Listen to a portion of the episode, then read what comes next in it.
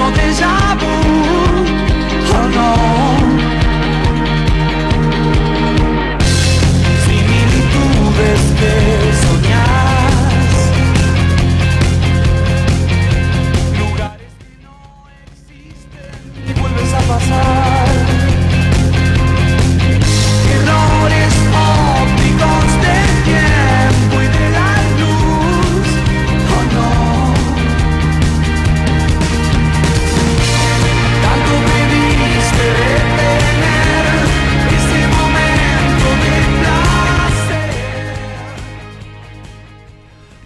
tardes, aquí estamos con este resfrío insoportable. Es lo que me queda de esta voz. Bueno, qué sé yo. Por algo no, no, no me gusta este, el invierno. Ya sé que estamos en otoño, pero bueno. Eh, en otoño empiezan a aparecer los primeros resfríos, los primeros dolores de garganta y toda esa historia que es realmente molesta. Pero bueno, no nos queda otra. Nunca dejamos de hacer radio, así que aquí estamos. Mi nombre es Mike Odierna, FM Marín 90.5 y ahora que hacemos se llama este programa que va todos los viernes de 18 a 20. Y aquí estoy con, podríamos decir, eh, hoy está el 75% del plantel. No sabemos si el 25 va a llegar, va a avisar que no va a venir. Va a venir, va a venir después, va a La venir. esperanza es lo último que se pierde, ¿no? Él pasa por acá, eh, digamos, en algún momento y hace el programa. Así que bueno, Bata, te estamos esperando. Hacemos un llamado a la solidaridad. Si alguien ve a una persona que responde al nombre de Bata, eh, con ese gorrito que tiene tipo Rusia, hielo en invierno, eh, bueno, nos avisa. Eh, voy a presentar a ella, a nuestra... a- por ahora les cuento algo. Hasta junio está manejando el monopolio del reinado. Les explico por qué. Porque Delia Cirro, por, unos temas laborales, no puede todavía este, participar del programa, pero sí a partir de, si Dios quiere, creo que de la semana que viene o de la otra, no recuerdo, eh, va a poder eh, participar con nosotros. Así que por ahora es la única reina, por lo menos en ejercicio, ¿no?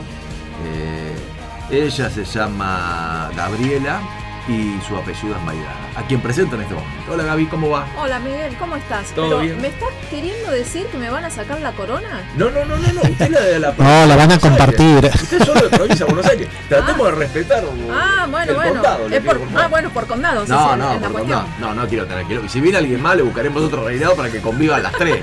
Claro, no, tenemos una reina de Cava y una reina del Gran Buenos Aires. Ahí Y si está. no, el segundo cordón, vamos a ir sumando. creo. Perfecto. Bueno, ¿to- ¿estás mejor? Yo que no te contagié, ¿no? No, bueno, no vos. No, no, y si Rolfi tiene un resfrío hace 15 días, pobre, me estaba contando. No, nada que ver, Gaby. No, nada que ver. No, ya estoy mejor. Por suerte ya estoy mejor. Se me Muy nota bien. mejor la Sí, voz, cierto, todo, pero cierto.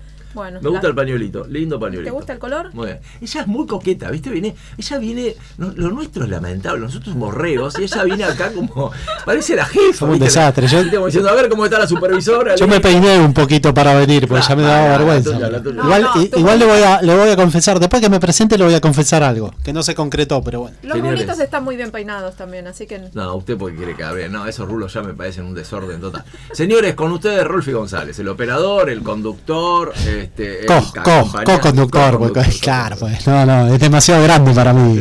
Buenas tardes, ¿qué tal? ¿Cómo va? Bien, ¿cómo anda Melena? ¿Todo bien? Bien, bien, eh, sigo congestionado, la verdad que O con sea que el no está yendo. Hoy cumplo 15 días de resfrío ininterrumpido, con una bajante que pensé que ya era recuperación total Ajá. y de repente me congestioné de nuevo, estoy ahí. Es lo único, el único síntoma que tiene. Sí, sí, bueno, por ahí me duele un poco, me dolió, ahora ya no, pero este la cabeza no la cabeza, la frente y los ojos por la Ah. congestión misma, o sea, demasiada carga Claro. de, de- de congestión, sí.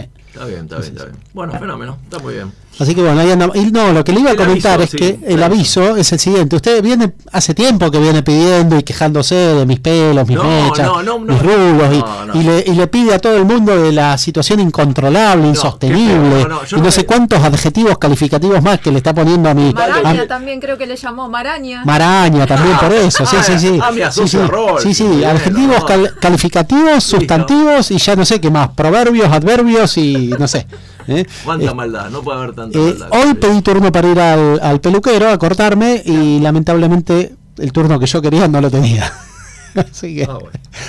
me dio otro turno que no pude asistir. El turno que quería. Ahora nos dice que le pidió turno para las 4 de la madrugada. Claro, tal cual. Y el tipo No, no a las atiende 15 nada. horas era, pero ya lo tenía ocupado. Me ofreció otro que yo no podía asistir. Así que martes próximo, 15 horas, tengo turno con el Coifeur. Bueno, está muy bien, pero voy a aclarar algo. No es que esté en contra del pelo suyo, ni toda esta pavada que dice. Sucio, dijo, sucio. Suyo, suyo. Y, y- y acá y la, y la reina que se sumó a la huevada esta, no. Lo que yo le pido es que lo ordene. O sea, está como, está como salvaje el pelo. Está como así como. Bueno, me. me- me- Está atarzanado, la para ponerle la otro. sensación que tenemos es usted se baña, sacude la cabeza y sale, así nomás. No, me, me, me lo peino. No, lo- no, no, no me lo peino con los dedos. ¿Eso está peinado? Sí, ahora está semi peinado. Me lo peiné hoy en la mañana cuando me bañé. Eh, me lo peino con los dedos y le aplico una crema de peinado para cabello rizado. Ah, rizado como las pestañas. Mira, el invitado me dijo, si sabía que se venía así, venía de otra manera. En la historia esto no existía. Claro, en los anales de la historia no lo he oído nunca. Es verdad, es verdad, es verdad, es verdad, es verdad. Bueno, fenómeno. Ahí estamos. ¿eh? Eh, ¿Puedes dar las vías de comunicación, Gaby, si las tenés a mano? ¿eh?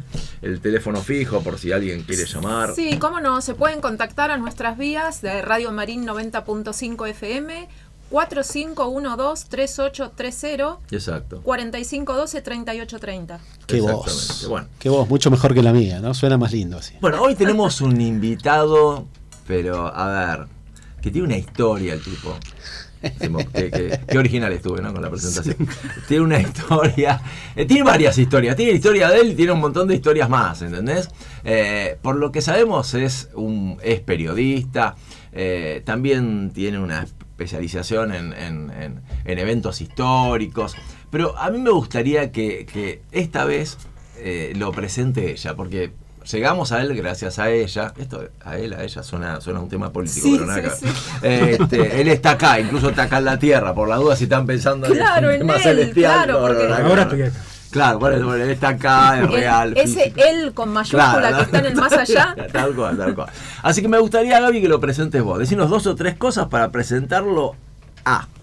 Vamos ¿Quién? a estar con una persona que conoce muchísimo de historia, porque justamente es un especialista en historia, pero es muy humilde, es modesto. Entonces, no, preséntame como periodista nada más. Mm.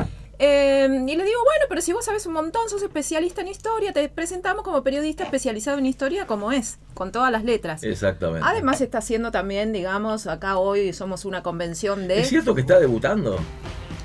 Es, exactamente. Hoy está debutando acá en la radio por primera vez, si bien él, es- él es columnista en otro medio, Pero pero, no en vivo. Pero no en vivo. Claro. Así que acá Si viene Ginsburg y le pregunta cuándo fue tu primera vez, él tendría que decir ahora. Exactamente. Claro, ahora éramos cuatro, no sé, qué sé yo. Me Hoy mismito y en, y en vivo. Está debutando hoy el señor Gustavo Gabriel Sandonadi, que no le gusta que le digan Gabriel. Me dijo, específicamente me dijo, vos sabés que ese es mi segundo nombre y yo no lo uso. Muy bien, muy bien, me parece perfecto. me parece- Yo también odio mi segundo nombre.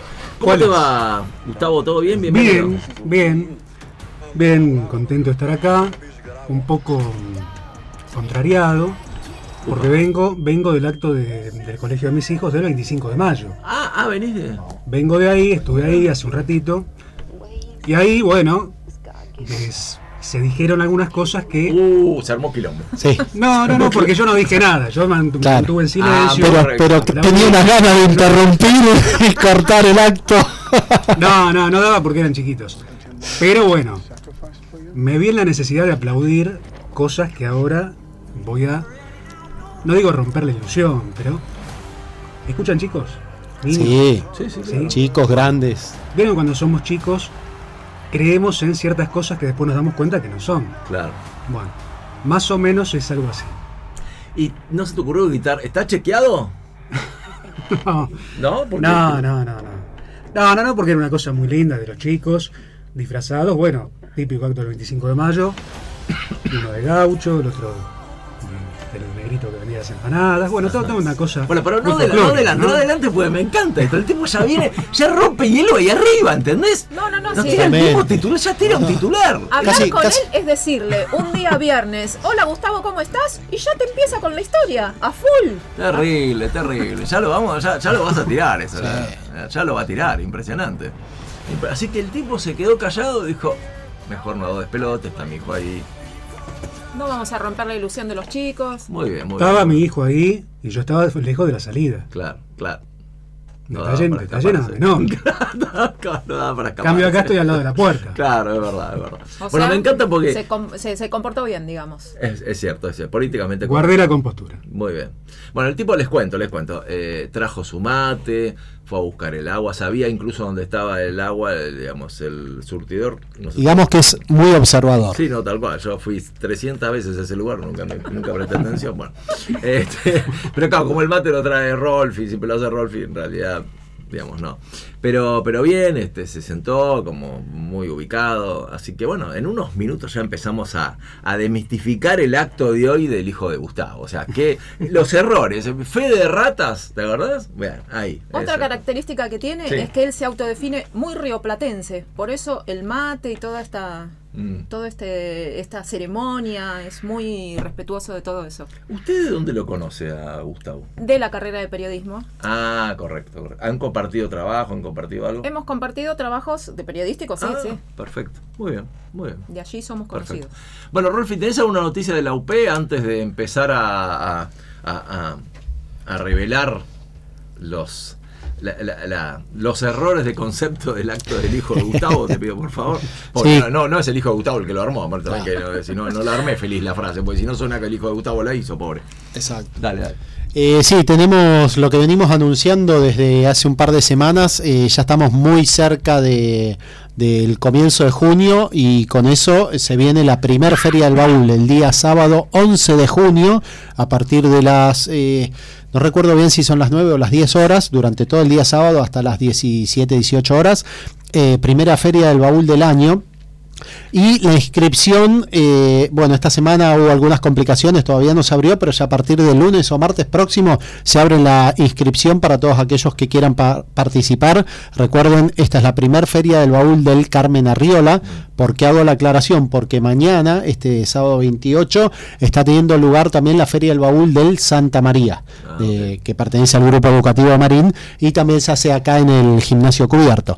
Eh, pero la del Carmen Arriola, la primera va a ser el 11 de junio. Pueden participar todas aquellas familias activas del colegio cuyos hijos estén eh, participando en los viajes de estudio, que este año se vuelven a, a retomar lo- los viajes de estudio. Así que se va a abrir la inscripción semana próxima con eh, una inscripción online. Todavía no está del todo definido a través de qué medio, seguramente sea a través de algún tipo de Google Docs, algo por el estilo. Entonces las familias que quieran participar se anotan ahí, llenan el formulario, luego tendrán que pasar por tesorería, pagar el, el monto correspondiente al stand, que la verdad que es eh, bien reducido. Y eh, luego de eso ya pueden participar. También, eh, digamos, hay 70 stands disponibles para las familias. En caso de que alguna familia por ahí no consiga lugar cuando se quiere inscribir y eso, se puede compartir también. Se, se acostumbra acá a compartir stand entre, entre dos familias. ¿Se paga el stand? No? El stand sí se paga, Ah. es una módica suma de dos mil pesos, creo Sí, que es el nada stand. grave. Este, sí, sí, sí, sí. Pero las posibilidades son bastante grandes. Recordemos que la Feria del Baúl es para vender todas cosas usadas, cualquier tipo de cosas, juguete, ropa, calzado, eh, electrodomésticos, eh, muebles. La verdad que cosas chicas, obviamente, no se va a venir con todo un juego de dormitorio completo a, a ponerlo acá en el, en el gimnasio cubierto, ¿no? Ni, ni cuatro cubiertas de auto, pero Es este, ciertas cosas se pueden, se pueden vender. Igual si tenés, si tenés en cuenta que pasás por la puerta del súper y ya te cobran dos mil pesos nada más que por mirar, así que Sí, sí, que- sí, por eso. Es, Sí. eh, yo he estado viendo otra feria de emprendedores de acá de la zona que va a tener lugar también en junio. Están cobrando 3.500 pesos el stand, así que la suma la verdad que no, no es, eh, no es eh, gran cosa y la posibilidad de recaudar es muy grande, porque viene mucha gente, eh, siempre tenemos la, la, la, digamos, la experiencia de años anteriores de que se junta muchísima gente que pasan, algunos curiosos que solo pasan a ver, otros que vienen solo a comer, porque también va a haber un rico menú al mediodía, todavía no está, no está definido, pero seguramente sea algún guisito, algo por el estilo, suele haber tartas, empanadas, eh, tortas dulces, eh, facturas, hay de todo un poco, bebidas eh, frías, calientes. Ya me Así- estoy anotando para venir, ¿eh? y bueno, viste, si no es por Mm. una cosa, por otra. Así que convocamos a todos 11 de junio, eh, primera feria del baúl, sábado, acá en el gimnasio cubierto del Carmen Arriola. Perfecto, muy bien, muy bien. Bueno, vamos a empezar a hablar con, con Gustavo. ¿eh? Eh, la historia es algo que nos atrae a todos, creo yo, humildemente, no sé si voy a hablar en representación de la mayoría, pero sí por lo menos de un grupo de, de, digamos, de pertenencia que tenía que ver con compañeros míos de colegio y demás. Eh, nosotros tu- tuvimos la suerte de un profesor que, que hacía atractiva la, la enseñanza de la historia, ¿no? Yo me acuerdo siempre, él, insistía con causas y consecuencias, ¿no? Este, que, que estaba bueno saber por qué y qué pasó con eso después y todo lo demás, y era muy... Era casi transgresor, estoy hablando de, de la década del 70, así que casi transgresor para la época por la oscuridad que se vivía en ese momento. Eh, pero más allá de eso, bueno, eh, hemos, hemos convivido y vivido con mitos que, que uno termina pensando que son reales y que, que los compra y bueno. Y no, no con mala intención, sino que bueno, cuando se repite y supuestamente todo el mundo te termina diciendo que es así, bueno, este, es difícil es difícil saber por, por, por forma propia si es o no real.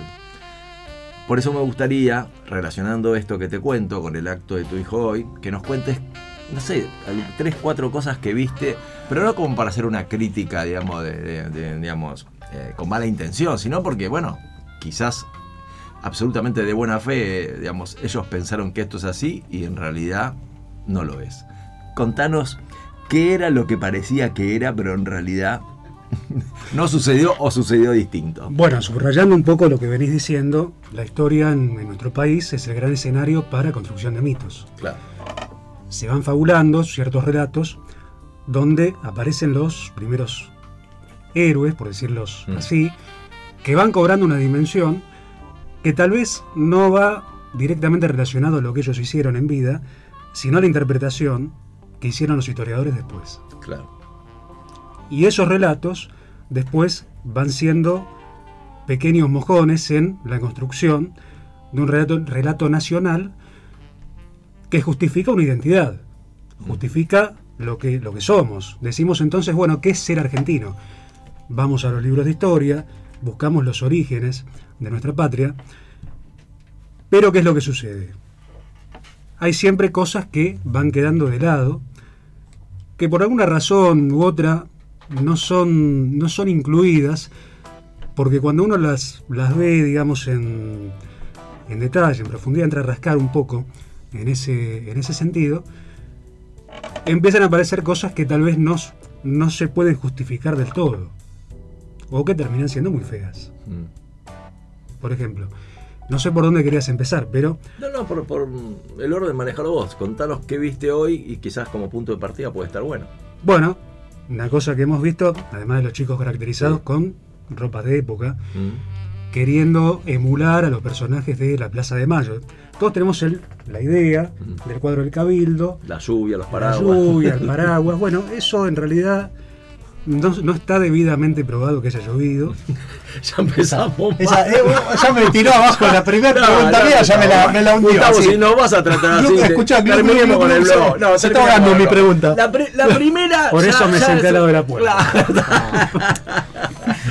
tremendo, tremendo. Bueno, no está del todo documentado, como tampoco está documentado que haya habido tantos paraguas. Mm, ¿no? Porque los paraguas en aquel momento eran un, un elemento de lujo, Claro. eran muy pesados y realmente no, pero pesados en serio, estamos hablando de cosas de 3 kilos, Claro, mínimo. claro. Y había que tener fuerza para cargarlos. Y además, bueno, no lo cargaba uno, sino aquel que podía tener un paraguas tenía también una persona a su disposición que se lo cargaba. Recordemos que la esclavitud todavía no estaba abolida, faltaban Claro, un par de años, y entonces no podemos decir que eso esté bien o mal porque eran cosas de la época. En esa época se vivía de esa Seguro, manera. seguro. Podemos no estar de acuerdo hoy en día, pero en Lo que ese pasa es que, a momento- ver, No, a mí me parece, a ver, vos decime Gustavo si estás de acuerdo, digo, a veces se comete el error de juzgar con los ojos de hoy una historia del pasado Ah. fuera de contexto. absolutamente. Claro, ese es el error. Absolutamente. Absolutamente. Bueno, estamos hablando, por ejemplo, estabas diciendo que la oscuridad de la década del 70. Mm, Hoy en día nos parece atroz, Claro. nos parece terrible. Pero en ese momento no hay que olvidarse que si hubo una política orientada en ese sentido, es porque había gente del otro lado que la compartía. claro. Entonces, los mismos que hoy dicen, no, bueno, en aquella época, y en aquella época posiblemente hayan estado de acuerdo. Bueno, lo mismo pasa si traspolamos los hechos, digamos, nuestra mentalidad de hoy a los hechos de 1810. Entonces, ¿había esclavos en 1810? Sí lo sabía. ¿Era normal? Era normal. Es más, el padre de Manuel Belgrano era esclavista. ¿Pero por qué? Porque en aquel momento vender esclavos era como hoy en día tener una ferretería. Era un negocio. algo normal. Era un negocio más, digamos. Era algo, algo, un negocio, era algo, vivían de eso.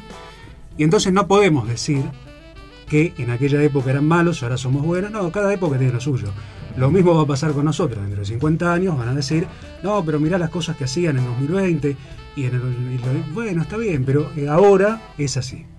Cuando cambie el paradigma será de otra manera. Bueno, estaban, estaba yo en el colegio, estaba un poco contrariado por las cosas que, que he visto. Y quiero arrancar por el discurso de la maestra que decía, estábamos aquí reunidos para celebrar el aniversario del 25 de mayo, que es un día en que empezamos a conocer la libertad.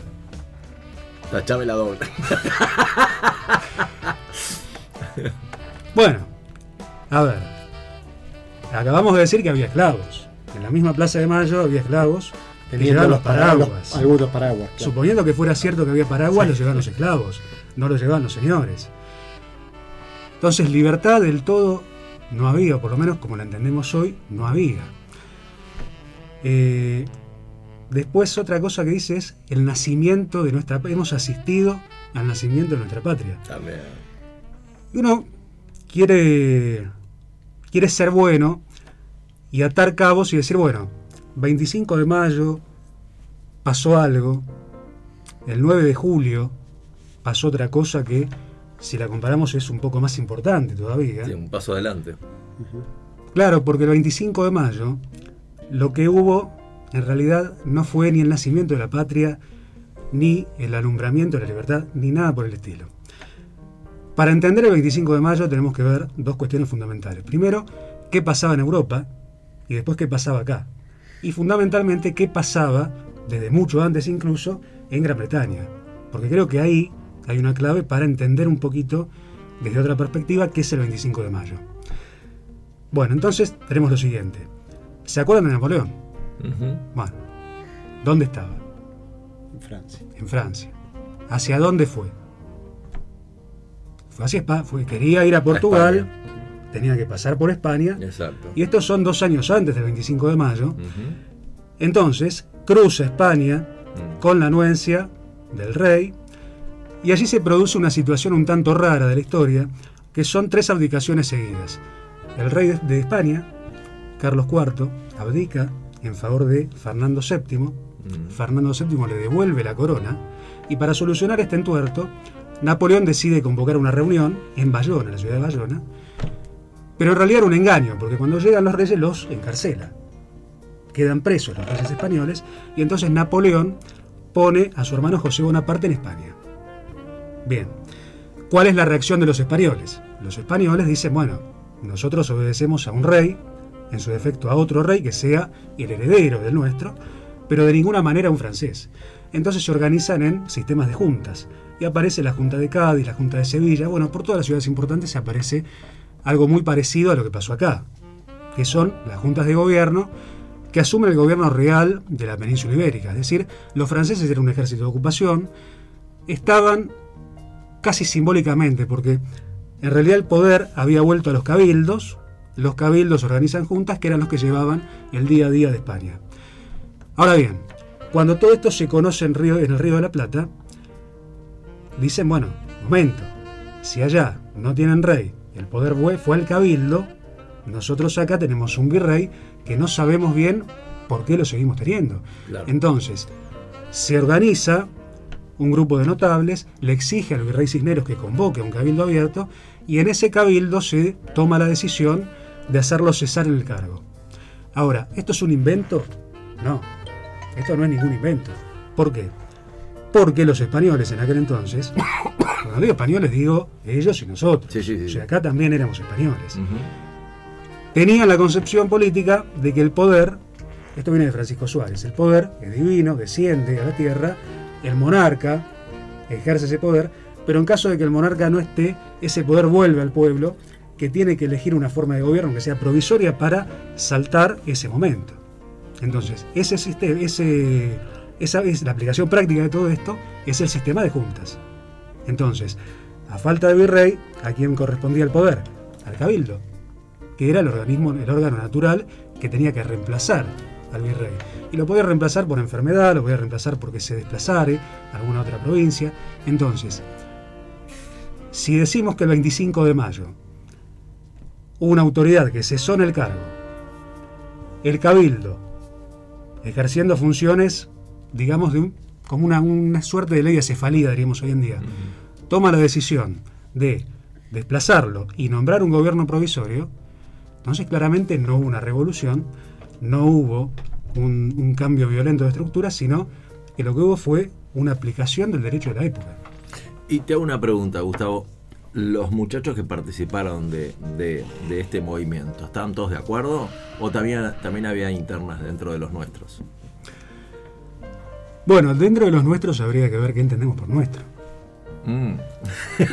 Vos decís que algunos no juegan con la camiseta Había algunos, había algunos que no estaban, a ver, sí, jugaban, pero cuando vos armás un equipo para salir a la cancha, Sí, los de camiseta verde se tienen que los de camiseta verde. claro. Si uno de camiseta verde, si uno de camiseta verde cabecea en contra, Claro. y bueno, no está jugando, no está jugando para vos. Mm. Ahora, habíamos dicho algo que pasaba, digamos, bueno, ya tocamos Europa, tocamos lo que, lo que pasó acá, someramente en la semana de mayo, pero, digamos, vamos un poquito a profundizar un poquito eso. ¿Se acuerdan que eh, el 21 de octubre de 1805 al mediodía cambió el mundo? No, El, perdón, ¿qué el fecha? mundo, 21 No, no, de octubre de 21. 1805, cambió al mediodía, cambió el mundo. ¿Por qué? Porque ese día tuvo lugar la batalla de Trafalgar. Ah, sí, sí. Volvemos a Europa. Trafalgar, en Trafalgar, mejor dicho, se cierra Europa para Inglaterra, que aparte Inglaterra estaba, digamos, en, en- en la revolución industrial, o sea, tenía producción que tenía que colocar, necesitaba mercados. Entonces, ¿qué es lo que, qué es lo que deciden? Deciden venir al Río de la Plata. Ahora, no es que vienen al Río de la Plata porque sí, sino que, y acá está la clave, eh, la política británica trabaja con muchísimo tiempo de planificación. Ellos, lo que, lo, que, lo que hoy piensan y escriben, vamos a hacer esto, tal vez no lo ven ellos, no lo ven sus hijos, no lo ven sus nietos, lo ven recién sus nietos, Claro. de acá a 100 años. Entonces, hay un hallazgo de un historiador argentino, Horacio Sorraquín Becú, en 1970, que nos pone frente a frente con algo que, que- nos cambia totalmente la perspectiva, que es lo siguiente. En 1711 se publica, va, no se publica, sino que circula entre lo- los, ámbitos políticos de, Gran Bretaña, un panfleto que tiene por título Una propuesta para humillar a España. Bien. El autor se esconde bajo una fórmula que, que usa mucho la diplomacia británica, que es una persona de distinción. ¿Por qué? Porque no podían decir abiertamente quién lo había escrito, porque eso implicaba una guerra abierta con España. Bien, ¿qué es lo que dice este libro? Bueno, hace una descripción de lo que era la economía sudamericana y concretamente fija el foco en tres, tres puntos muy, muy importantes. Uno, la minería del Alto Perú. Ahí estaba toda la riqueza material. Dos, ca- la, la carne, digamos, todo lo, lo- que es los alimentos que estaban acá, la llanura pampeana, que era muy importante para alimentar a los que trabajaban en las minas. Pues es, un, trabajo de fuerza, un trabajo de mucho desgaste que requiere una buena alimentación. Y tres, la yerba mate del Paraguay. ¿Por qué? Porque al igual que hoy, esto era lo que limpiaba el organismo de las toxinas que emanaban de las minas. Entonces, esa gente que trabajaba en el Alto Perú necesitaba sí o sí de dos cosas, la yerba y la carne. Entonces, hecha esta descripción, lo que sugieren es tomar el territorio americano, territorio español, mejor dicho, en América, eh, y fogonear la independencia, es decir, no una independencia en sí, sino lo que sería una, una división. Porque para ser independiente uno tiene que existir. Si esto no existía todavía tal como lo conocemos, en realidad no hubo una independe- inde- independencia, sino lo que hubo fue una separación. Un desprendimiento, Claro. podemos decir. Suponemos lo siguiente, vos tenés una fábrica, Mm, producís, no sé, termos. mm. Tenés 500 empleados, los vendés, exportás. Un día tomás una mala decisión y de repente tenés que liquidar activos para pagar deudas, tenés que desprenderte la mitad de tu personal y perdes mercados. ¿No? Bueno, más o menos eso fue lo que pasó. Pero, ¿cómo llegamos a eso? Habíamos dicho la planificación británica de 1711. Tiempo después, o sea, ya sabían lo que tenían que hacer. Tiempo después tienen que pensar cómo lo van a hacer. Bueno, lo que se piensa es lo siguiente. Introducir ejércitos de nativos, uno por el norte, otro por el sur. El del norte que descienda por la línea del Pacífico y el del sur que cruce la cordillera y ascienda al Pacífico para reunirse con el otro. Entonces uno dice, bueno, caramba, veamos qué hizo Bolívar, veamos qué hizo San Martín claro. Guayaquil. y veamos dónde se encontraron. Entonces, empieza a cerrar todo. Entonces tenemos la planificación británica de 1711, la planificación eh, operativa de 1804 y faltaba el momento para, para llevarlo a la práctica.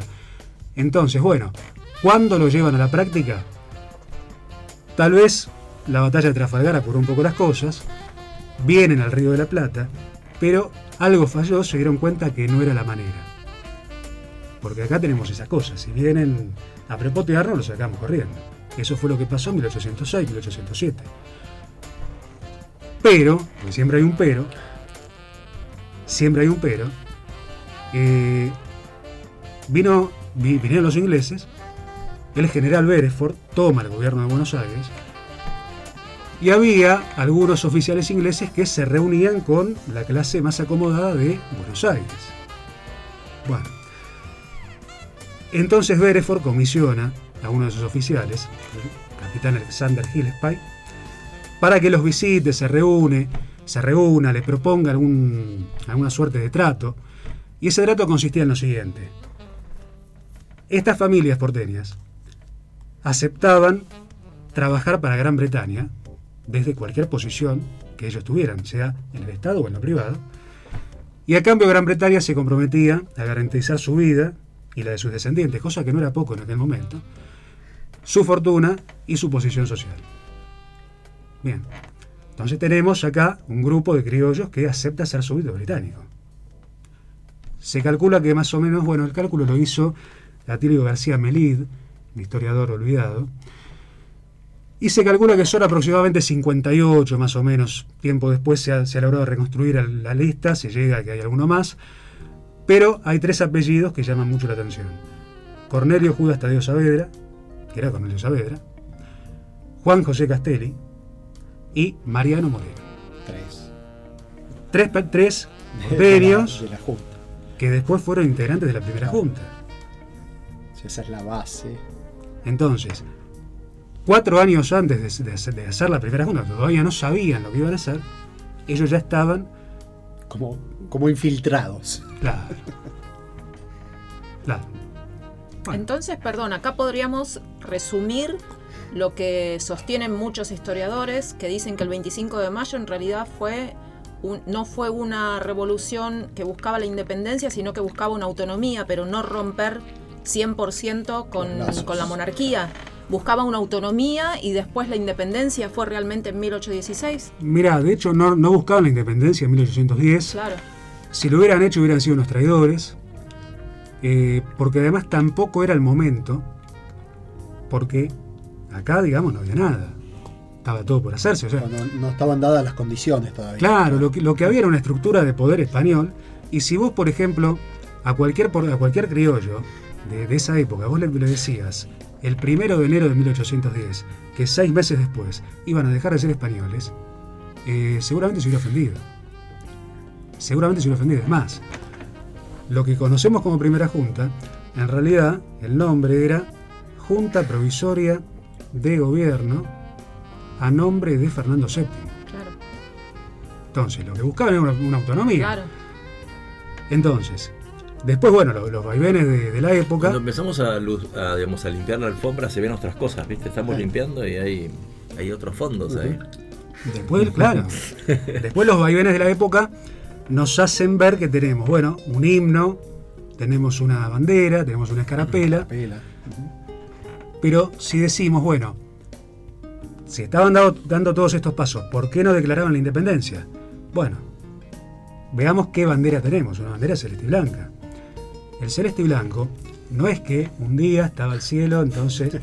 Con, claro. Volteemos otro mito. Volteemos otro. ¿Qué hubiese pasado si ese día llovía? Y la bandera era gris. Hubiera sido gris. Tal cual. hubiera sido gris. Eh, hay imágenes de Carlos III con lo que hoy sería una banda presidencial argentina, que cruza de derecha hacia izquierda, con tres bandas, dos celestes a los, a los costados y, una, y una, una blanca al centro. Entonces, los colores que toma Belgrano son los colores de la orden de Carlos III. Entonces, seguimos diciendo, bueno, querían independencia, entonces, ¿por qué toman los colores del rey de España? Y acá hay otra pregunta. Sabés que nos estás arruinando el viernes, ¿no? O sea, si seguís así, listo, ok. Bueno, pero le Hubiera agregó un solcito, le puso un solcito. Entonces, eh, claramente acá se buscaba eh, generar una adhesión en la gente común, el hombre de a pie, como diríamos hoy en día, porque no estaba de acuerdo, no apoyaba este movimiento. Esto es una, es una cuestión casi palaciega, sobre todo cuando empezamos a ver la trayectoria de los hombres que hicieron la llamada primera junta. Mm. Por ejemplo, Cornelio Saavedra era militar, pero no, antes de ser militar había sido comerciante, le iba muy bien en el comercio, hasta que llegan los ingleses. Cuando llegan los ingleses, él se pone en la necesidad de defender las tierras del rey y bueno, se integra y lo, lo designan jefe del regimiento de eh, patricios, regimiento histórico, el más antiguo, bueno, es el nacimiento de nuestro ejército. Eh, Data del año, perdón. eh, 1806. 1800 Bueno, en realidad se toma como, como fecha fundacional del ejército argentino el 29 de mayo sí. Por un decreto de la primera junta, pero si, ah, bueno, si estamos hablando que en 1806, 1807 estaban los húsares este, de Pueyrredón, estaban los pardos y morenos, estaban los patricios, entonces ¿qué eran ellos? Eran fuerzas armadas, eran fuerzas armadas de la época, surgidas al calor de la emergencia, que en realidad son la piedra fundamental de lo que fue el ejército argentino. Entonces, Cornelio Saavedra defiende al, virreinato que eran las tierras del rey. O sea, era una persona con trayectoria, no era un improvisado que un día dijo, bueno, a partir de ahora mando yo y ya está. Vamos ahora a Belgrano. Belgrano era funcionario del consulado. Había estudiado, se recibió de abogado en la Universidad de Salamanca. Y acá hay otro mito. La conquista, el, el sometimiento de los españoles. A ver, si estamos hablando que Belgrano, que era criollo, pudo estudiar en España, pudo tener un título universitario en España y después trabajar en la función pública en el virreinato, bueno, yo creo que es hora de, empezar a, pensar eso que nos dicen que tuvimos 300 años de sojuzgamiento, 300 años de eh, estar sometidos. Además, bueno, ni hablar las universidades que fundaron los españoles al poco tiempo de venir. O sea, esto es una visión muy hispanista, eh, pero bueno, es, es otra parte que la historiografía nuestra oculta. Acá se dice que todo nació el 25 de mayo. Y antes había 300 años. Hay que empezar a, verlos. Veamos Moreno, por ejemplo. Moreno era el único rioplatense como tal de la primera junta. ¿Por qué? Porque todos los demás eran españoles o peruanos. ¿Por qué? Porque habían nacido en España, como el caso de Larrea, como el caso de Mateu, o habían nacido en el Virreinato del Perú, como Belgrano, como eh, Saavedra, como Castelli, como Manuel Alberti. Entonces, si estamos hablando de que esta gente ocupaba cargos en la función pública desde antes del 25 de mayo, bien podemos concluir en que lo que pasó el 25 de mayo fue un movimiento de gente que tenía acceso a los resortes de poder de la época. Entonces, que el pueblo estaba en la calle, quería saber de qué se trataba. Ya- Y- información tenían, tenían información anticipada. Posiblemente el pueblo quería saber de qué se trataba, pero, ellos no tomó parte. Ellos ya sabían. Claro, no tomó parte. No había tomado parte. Qué interesante. Bueno, eh, eh, an- antes, antes voy a hacer un pequeño corte. Vamos a dar la bienvenida al que Perdón, nos distingue con la presencia. Terrible. Él es como. Yo te voy- Sí, él está y no está, él viene y no viene, No, pero a cuando decir, viene, perdón, viene. perdón, es así. Ah, Entonces hoy no tengo es, un distinto, ¿te das cuenta? Se quedó ustedes, dormido, pero en la casa estaba Bautista. Sánchez Barrio. Sí. Bienvenido. Bienvenido. Muchas gracias, muchas Buenas gracias. tardes. Un verdadero placer. Le damos la bienvenida. Para mí que en la casa estaba sintonizada la 90.5, los padres la tenían sintonizada y cuando escuchó tu, tu inicio del programa dijo, uy, hoy es ahí". viernes, yo tendría que estar ahí y salió corriendo y llegó. Fue tal cual. ¿Viste? No, muchas gracias. Me venía guardando preguntas porque no quería. No, está muy bien. que está llega tarde no Ahora, después, después de Gaby le toca a usted, Sí. quédese tranquilo. Yo quisiera saber cuál era el rol de la mujer en esa época, porque en el Museo del Cabildo hay algunos escritos donde mm, se deja constancia que la mujer participaba un poco de política, pero que era criticada justamente por los hombres, que después terminaban quejándose o quedaron asentados en esos escritos, eh, se quejaban de que las mujeres venían a participar de esas juntas de política, pero después no paraban de hablar de cualquier otra cosa, entonces ahí estaba el motivo de queja de ellos, ¿no? Y que no querían que se metan, claro, y que no querían que se metan en esos temas que no tenían por qué estar participando, que era justamente política. ¿Cuál era la- el rol de la mujer en esa Bueno, la época? mujer siempre participó. Siempre, tal vez no abiertamente, no en la calle, pero sí puertas adentro. Pon- Ponían las casas. Cuando llegaban los maridos y decían, no, pero mirá lo que está pasando, ellas tenían una posición tomada. Eh, la proporción, vamos, mira, mira qué interesante pregunta a dónde, a dónde nos lleva. Todos, todos recordamos esa imagen de las invasiones inglesas en la cual vemos desde los balcones el agua, el agua hirviendo, bueno, dicen que es aceite. Sí. Esa era una pregunta para demistificar tal vez, ¿no? Porque cuando vos mencionaste y te fuiste a 1806, 7, hablando de las invasiones inglesas, recién que lo nombraste, enseguida me vino a la cabeza eso, aceite caliente. Digo, hay, hay que preguntarlo. también. Mira, vos si te peleás con un vecino le tirarías con una tira de asado hoy en día. No, Con lo que sale el asado, ¿no? Bueno, en aquel momento, Me tiró con polenta. en aquel Qué momento, mal nos está tratando, ¿te das cuenta? Qué mal nos está- con la verdad nos está tratando mal. en aquel momento el aceite vendría a ocupar el lugar Muy de- caro, del asado en esta en esta comparación. La verdad era muy caro. Claro, es como si Ahora. ahora le le tiráramos dólares, por ejemplo. Decir, no, ¿sabes qué te vas a- Australes. Tal cual. Tal cual. Entonces, eh, si bien los hombres estaban peleando contra los ingleses, la mujer eh, estaba, estaba en la retaguardia. O sea, un rol fundamental. Porque la proporción eh, de fuerza era de 5 a 1 en favor de, de los rioplatenses. Entonces, no, no éramos muchos, no éramos 3 millones de porteños como somos ahora, Claro.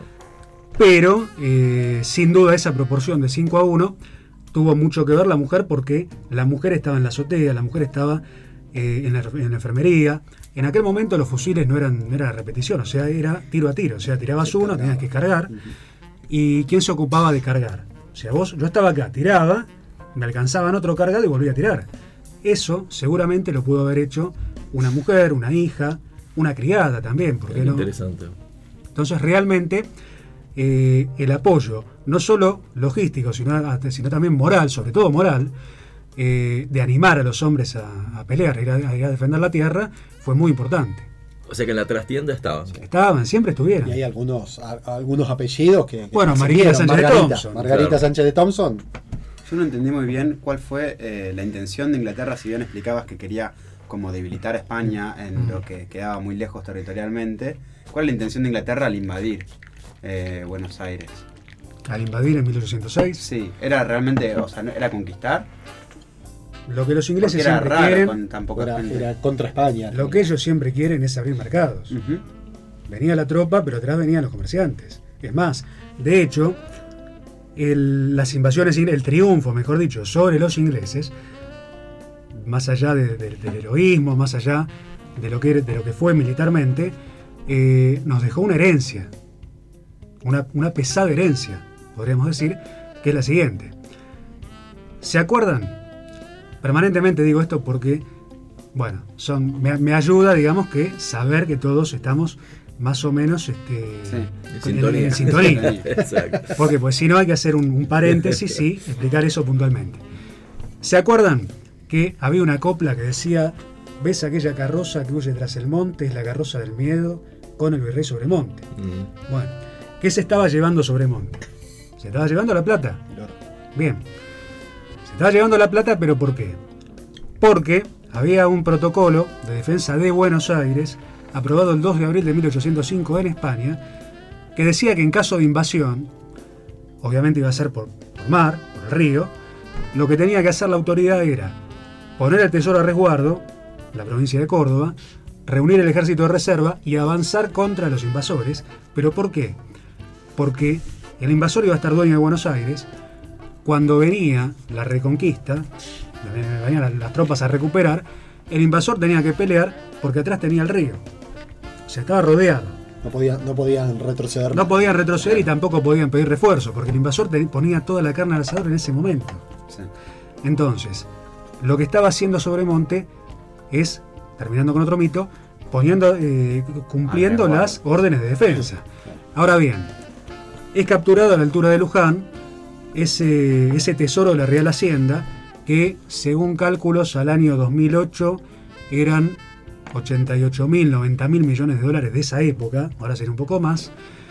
Eh, eso era, como hoy en día, decir, bueno, cobro el sueldo y en lugar de tenerlo guardado por las dudas, me lo gasto todo en un solo día. Entonces vos cobras hoy, te lo gastas todo en el casino y no tenés con qué sobrevivir de acá hasta el próximo mes.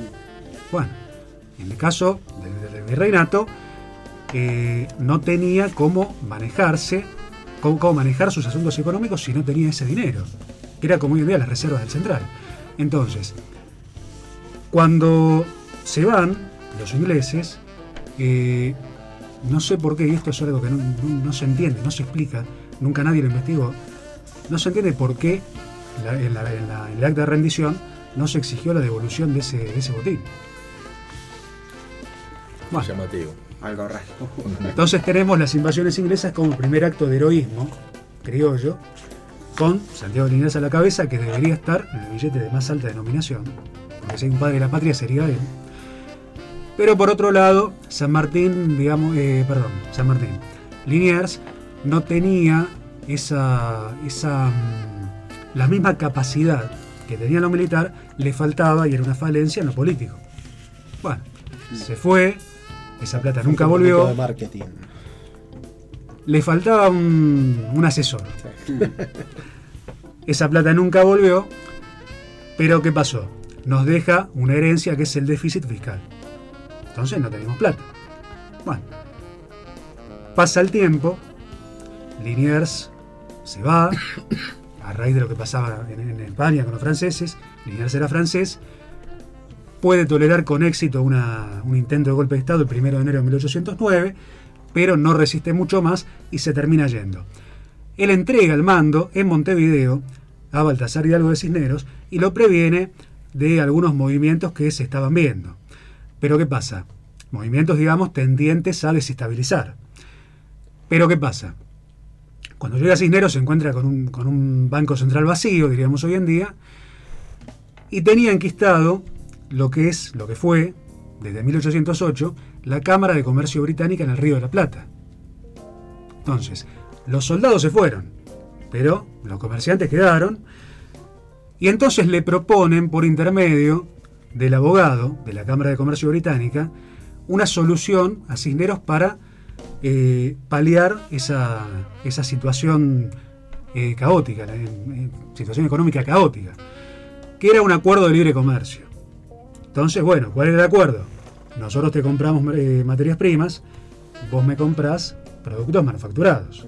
Bueno, cosa que no se podía hacer porque había toda un- una estructura de leyes de monopolio comercial con España.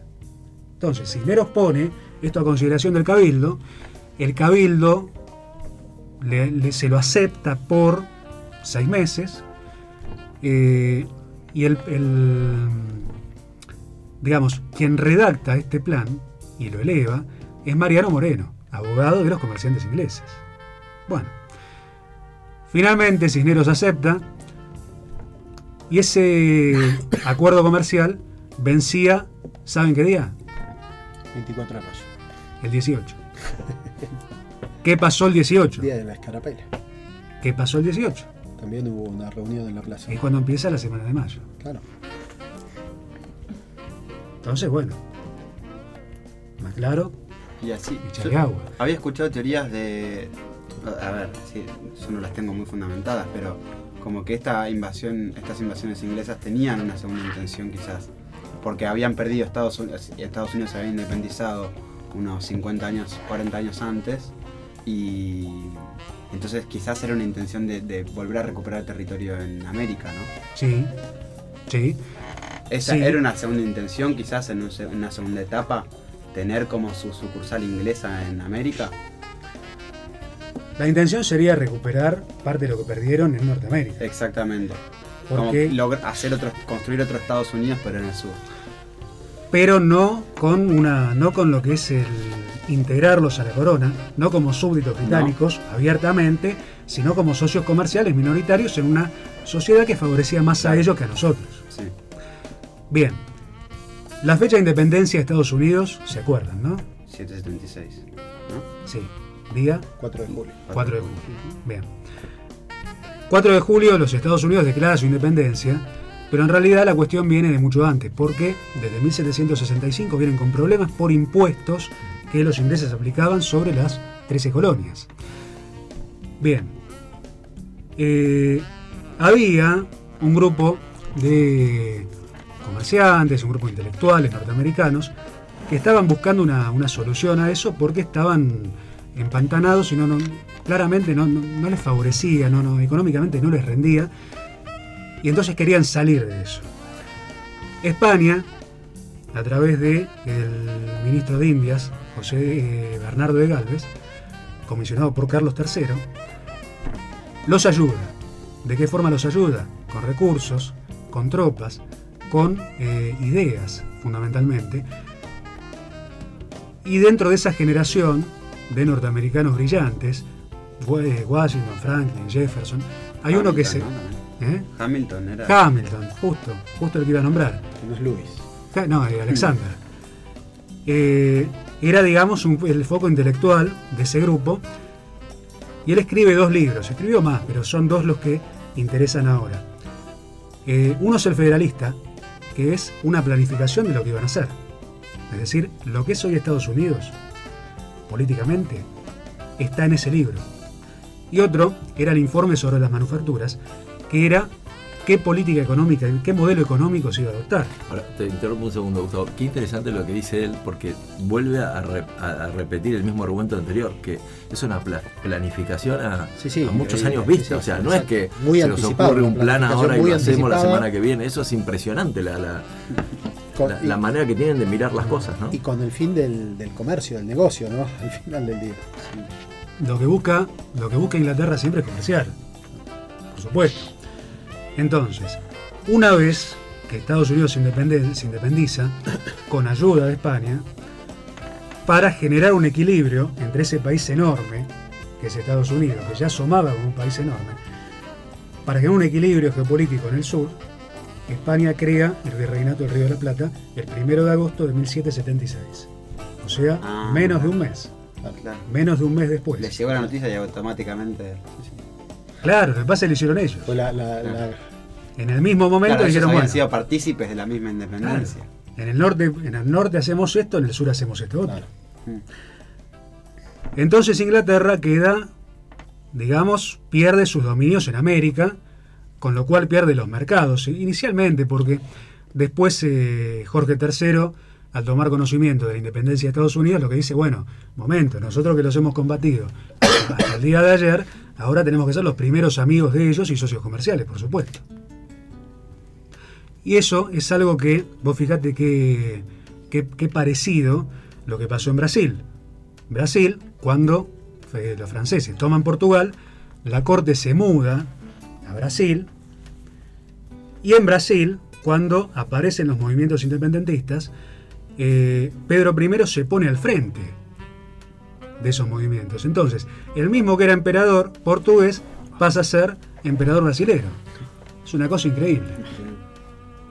Pero bueno, son esas genialidades de la diplomacia del siglo XIX que ofrecen cosas como esta. Es decir, bueno, nosotros hacemos esto, pero cuando vemos que ya no nos conviene, nos, pon- nos ponemos del otro lado y hacemos todo lo contrario. Ahora, Gustavo, una de las cosas que a nosotros por lo menos nos, nos ha llegado siempre, no sé ustedes díganme si están de acuerdo o no, pero esto de que Inglaterra y Estados Unidos siempre, digamos, el dúo dinámico estuvo ahí, más allá de la, digamos, cómo logró independizarse Estados Unidos de, de- de los ingleses, como que juntos siempre, ¿no?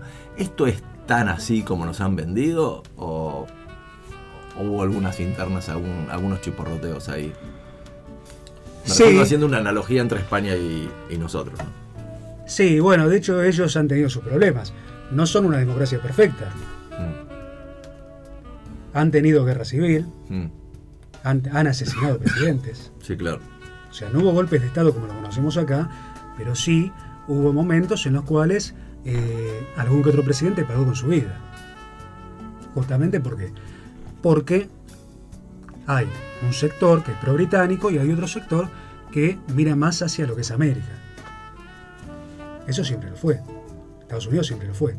Pero Los demócratas supuestamente son los que... y los demócratas tienen una mirada más, digamos, compasiva Mm. hacia lo que es América, y los republicanos están más con, con lo, con lo europeo. mm, Pero bueno, eso, eso pasa en todos los países, acá también.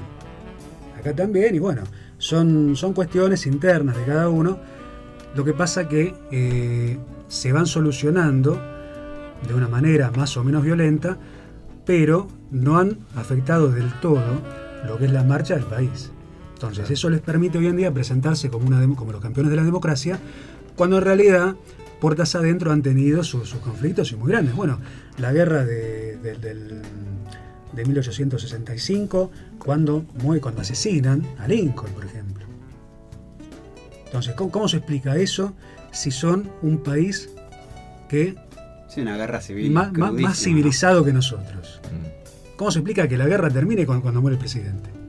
Cuando muere asesinado. Sí. Aparte, duró por años.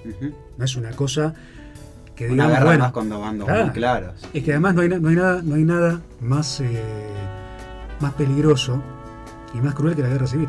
Claro. Porque en la guerra civil vos no sabés quién te va, quién está todo del otro lado. matando a tu hermano, Claro. matando a tu familia. Puede, puede ser tu amigo, puede ser tu vecino, el tipo que de repente, bueno, se ve en la necesidad de tener que eliminarte. Ahora, hay algunas cosas de, de- por lo menos hablo por mí, ¿no? De los yankees que yo admiro realmente y hay otras que me resultan, digamos, este, irritantes. no, digamos, no, no compro todo. Creo que hay cosas que están bien hechas y otras que no. Pero, digamos, desde esta cosa que nos han vendido de los campeones de la libertad, de la democracia y demás, el afroamericano recién empieza a votar en la década del 60.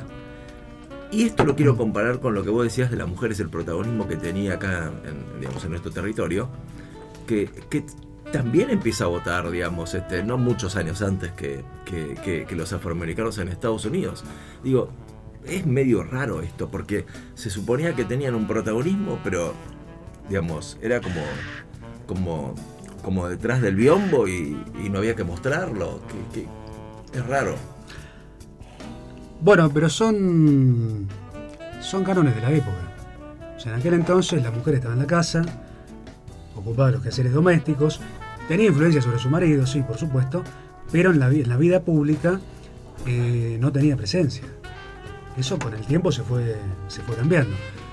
Lo que llama la atención, como bien decís, es por qué en Estados Unidos, tal vez no con la mujer, pero sí con los negros. Sí, sí. Bueno, se dio, se dio.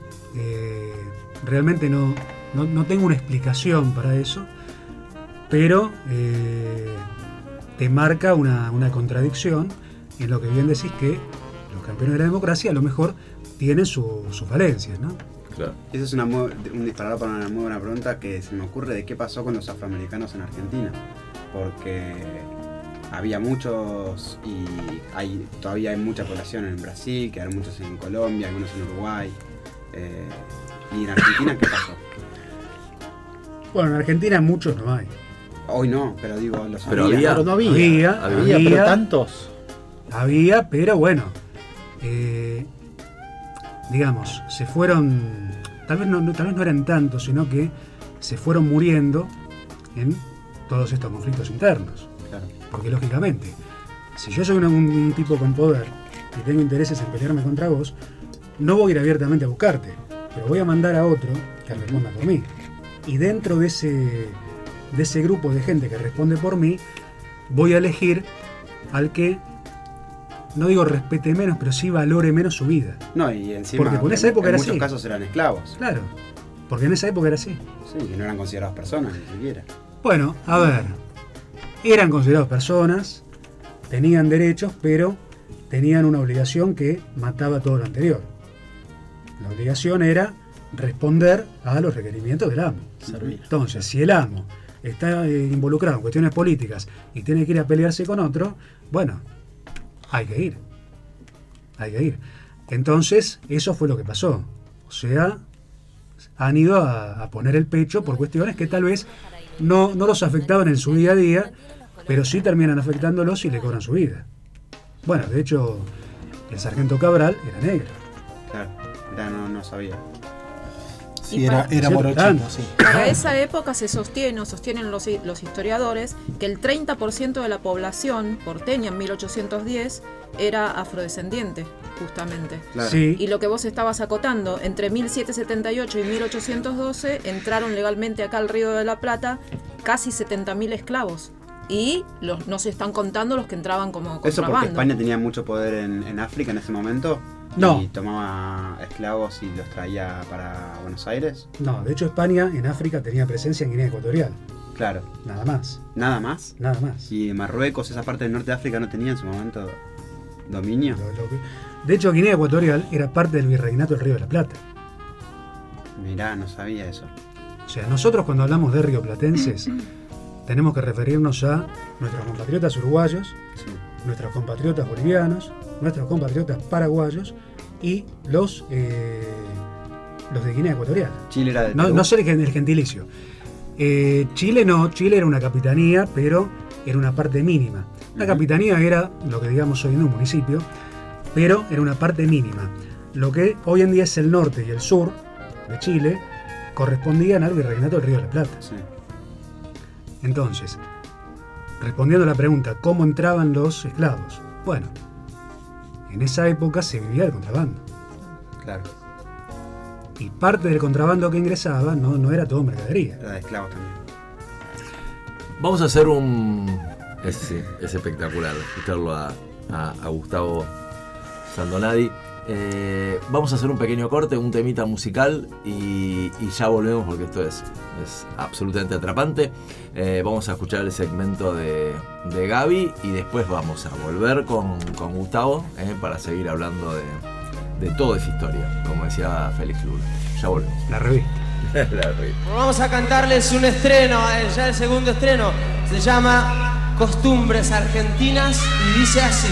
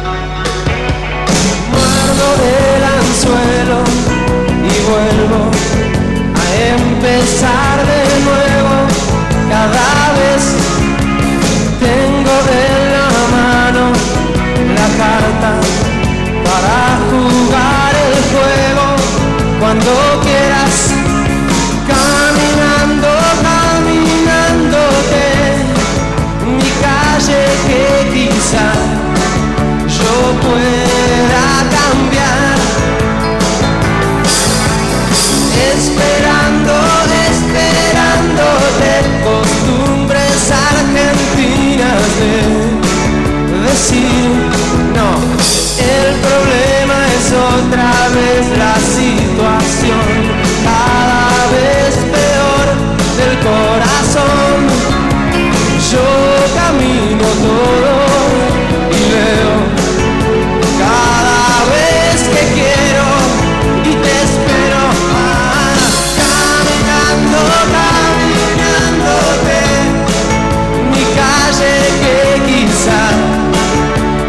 yo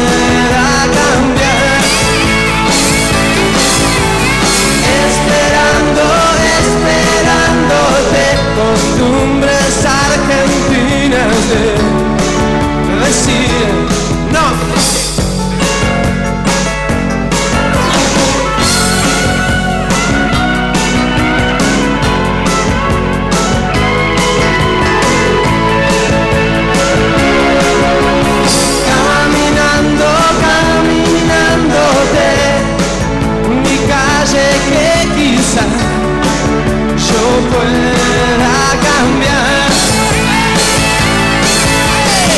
Esperando, esperándote.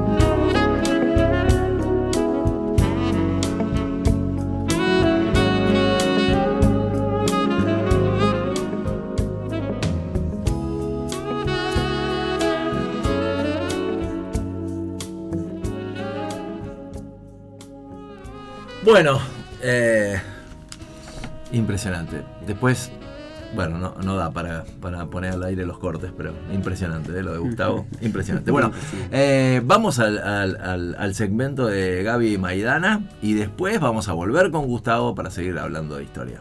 Gaby, ¿de qué nos vas a hablar hoy? La verdad que estamos todos muy así Sí, como... Muy fuerte. Sí, con esto de, de la Tal historia cual. y todas estas cosas que nos trae Muy acá bueno, Gustavo. Pero bueno. bueno, vamos a eh, cortar un poquito el tema, después seguimos y vamos a hablar hoy un poquito de los derechos y obligaciones del trabajador. Igual vamos a hacer una salvedad acá antes de empezar a hablar, porque justamente no es hablar eh, definiendo esto es derecho y esto es obligación, porque cuando hablamos de derechos y obligaciones está ese mix. Lo que es derecho para el trabajador también puede ser una obligación al mismo tiempo y a su vez es lo que es Exacto. obligación para el, em- para el, tra- No- para no el un- empleador, no ¿no? hay una frontera, un límite. Claro, no, no, no. Lo que es derecho para mí también puede ser una obligación una para mí y es la contracara para la otra parte, porque esto es como un baile.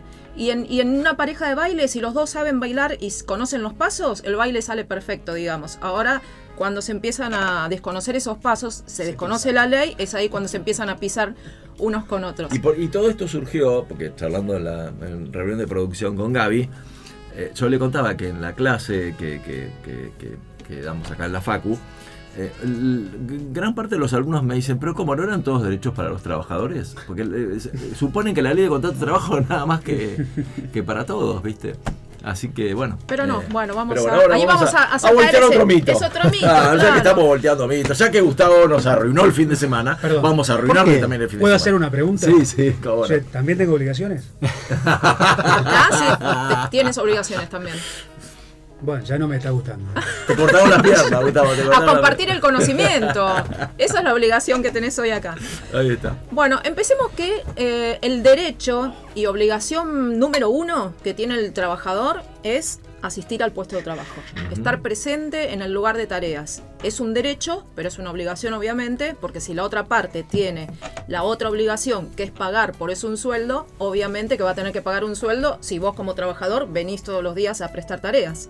Entonces, esta es la obligación y derecho número uno, digamos, compartido para las dos. Asistir a tu lugar de trabajo y a su vez, si eh, vos vas a tu lugar de trabajo y tu empleador no te deja ingresar, ahí obviamente vos vas a poder reclamar porque te está haciendo negativa de tareas. Por eso está este mix de obligación-derecho para ambas partes, ¿no? El segundo es cobrar, yo tengo derecho a cobrar como trabajador una remuneración y la otra parte obviamente va a tener la obligación de pagarme ese sueldo. Este es un derecho derivado eh, de la existencia de un contrato de trabajo y recordemos que un contrato de trabajo no existe solamente si hay un contrato por escrito, que era lo que habíamos dicho, que hay una presunción que si existe la prestación de tareas ya estamos hablando de un contrato de trabajo. O sea, yo estoy trabajando en beneficio de mi empleador, que me puede controlar y ponerme sanciones y todo lo que ya hablamos antes, entonces hay un contrato de trabajo y es indiscutible eso. Si la prestación de tareas y el- la, la forma en la que yo cobro eh, mi remuneración, mi sueldo es mensual, esa suma va a ser fija y no, no importa que, cuánta cantidad de días tuvo el mes, no importa eso, la suma va a ser siempre la misma, es fija. Distinto a eso, obviamente, si uno cobra por día, por semana y ya se... O sea, febrero se cobra igual que. Se cobra enero una, una suma. Si tu sueldo, claro, si tu sueldo es 60 mil pesos, va a ser 60 mil pesos en enero, en febrero, en marzo. Salvo que haya, que haya algunas otras cosas que sean, eh, que vayan variando, digamos, que sean remuneración variable, que hagan variar un poco esa remuneración, pero si no, la remuneración básica va a ser alguna- siempre la misma. Alguna hora extra o, o Claro. por ahí. Exactamente. El salario del trabajador, recordemos que tiene también un carácter alimentario, o sea, por lo cual no puede ser retenido, no te pueden descontar de manera En cierto porcentaje. ¿no? O sea, se puede, se le puede sacar por cuestiones legales Por cuestiones, porcentaje. claro, por cuestiones legales Ah, no, solamente claro, si hay, no si hay un embargo, vos te estás refiriendo Sí, si hay un embargo, eso, eso. pero si no, no es que te Ajá, pueda claro. hacer descuento, supongamos por una sanción disciplinaria, yo te retengo parte de tu sueldo, no o sea, el se empleador puede. no tiene ese derecho. no tiene ese derecho, ¿no? Porque tiene carácter alimentario precisamente. Vos como trabajador tenés derecho a exigir siempre un recibo de sueldo, no, no importa la forma en que te pague, si es mensual, diaria, semanal, quincenal, siempre vos tenés derecho a exigir un recibo de sueldo. El cobro puede ser mensual, como dijimos, jornal, semanal, pueden ser premios o gratificaciones. Lo importante es que todo lo que vos percibís estando prestando tareas en favor de un tercero es considerado remuneración, es sueldo. ¿Cómo se cobra el sueldo? Se cobra con una transferencia en una cuenta bancaria, que es una cuenta gratuita. Todo trabajador tiene derecho a tener una cuenta gratuita en el banco y entonces el cobro es por transferencia bancaria. También puede cobrarse en especies, como puede ser, ¿qué puede ser? La habitación, el domicilio, un, celular, un auto, una tarjeta o ese tipo de cosas, un plan de salud. Todo eso también, si vos estás percibiendo, además de dinero, estás percibiendo un celular que no lo pagás vos, pero que haces uso de eso, un auto con el cual te trasladás para ir y venir a, a tu lugar de trabajo y a tu casa, eso también se considera remuneración, se considera sueldo. El salario nunca puede ser inferior al, a lo que se denomina el salario mínimo vital y móvil. Sí puede ser superior, obviamente, porque las escalas salariales que se acuerdan en- por, por el sindicato, obviamente pueden hacer que tu sueldo sea superior, pero nunca puede estar por debajo de la línea de lo que marca un salario mínimo vital y móvil. ¿Y cuánto tiempo tenés para cobrar tu sueldo? Tenés cuatro días hábiles desde que se cumple la fecha en la que vos tendrías que estar cobrando ese mes, digamos, el mes de mayo. Tenés cuatro días hábiles del, día del mes siguiente para cobrarlo. Otro de los derechos que tiene el trabajador es a que se le respete su jornada legal de trabajo. Que hay un, límite que es, digamos, el límite eh, tope de jornada máxima que no puede superar las 8 horas diarias y las, 40 y- y las 48 horas semanales. No puede superar eso, digamos, eh, puede superar esto, digamos, pero si vos superas esa jornada, ya vas a tener derecho a cobrar lo que son las horas suplementarias u horas extras. Para pagarse esas horas extras se lo calcula dependiendo si vos estuviste trabajando por demás en un día de lunes a viernes, que ahí se le va a adicionar al valor de la hora normal, se le va a adicionar un 50% más. Y si vos estás trabajando por demás suplementariamente u horas extras los días sábados después de las 13 o los, el día domingo o feriado, ahí ya va a ser que se le adiciona al valor común de la hora, se le va a adicionar un 100% más. De esa manera es como se calcula y se liquida el valor de la hora de la hora Y es extra. lo mismo de día, de noche, el salario. No, no, ahí tenés también otra diferencia, porque si vos tenés la jornada nocturna, esa jornada nocturna se va a tener que liquidar con una pequeña diferencia a favor del trabajador. Tiene otro valor esa hora, digamos. Claro. También el trabajador va a tener derecho a cobrar el sueldo anual complementario o lo que se conoce como aguinaldo. Sac. Exactamente, el SAC.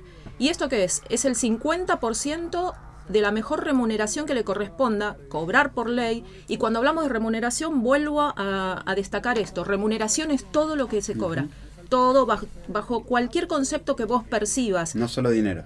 Claro, no solo dinero. Por, por eso vos también tenés que calcular estas otras cosas, estos otros cobros en especie que haces, son parte de tu remuneración. Y A todo mí eso... hubo un mes que me dieron 100 mil pesos, pero también me dieron una camioneta y me dieron Todo eso es parte un de- sillón. Ese es el máximo sueldo que recibí este mes. Entonces a partir de ahí se Todo calcula. eso parte de tu remuneración. Si a vos te están pagando un plan de salud y ese plan de salud tiene X valor, eso también es parte de tu remuneración, porque vos no lo estás sacando de tu, de tu bolsillo para pagarlo. Te lo está pagando tu empleador, tu pero, sueldo. pero no te lo está pagando porque es dadivoso, te lo está pagando porque vos estás prestando tareas para él. Sí. Entonces es remuneración, es parte de ese juego de la Incluso contraprestación. aunque no figure el recibo de sueldo. Claro, incluso, incluso, porque después para el, el momento en el que vos también tenés que hacer una liquidación para indemnización, tomás esos rubros, justamente. Tomás todo lo que sea que vos hayas percibido. Eh, para calcular el aguinaldo este, es importante tener en cuenta que se va a tomar también en cuenta las licencias por enfermedad, se van a considerar también para al momento de liquidarse el aguinaldo, las licencias por accidente, las vacaciones ordinarias y las licencias especiales, ¿no? Todo eso va a ser considerado. Y lo que no va a ser considerado como si hubiese sido parte de ese tiempo trabajado es lo que es este periodo que estábamos hablando el viernes pasado, que es el periodo de excedencia, Excedencia. que es ese periodo que se puede, tiene derecho la mujer que acaba de tener un bebé a tomarse un tiempo extra después de que se le termina su licencia por maternidad. Bueno, ese periodo no se va a consider- considerar al momento de calcularse el aguinaldo, pero todo el resto sí. Cuando hablamos de licencias ordinarias estamos hablando de las vacaciones y el trabajador obviamente tiene derecho a esto y tiene obligación también de tomarse. Como decíamos el, viernes pasado, no es que el trabajador, pese a que muchas veces lo hace y más hoy en día con la necesidad que hay, el trabajador no debería ir y canjear las vacaciones por dinero, porque es obligatorio que se tenga que tomar las vacaciones por este objetivo que tiene de eh, buscar eh, reparar y apunta a esta salud física y mental del trabajador, ¿no? Justamente. Entonces tiene este derecho y tiene la obligación. Hablamos también de que esto depende de la cantidad de días, va a depender de la antigüedad que tengan el empleo.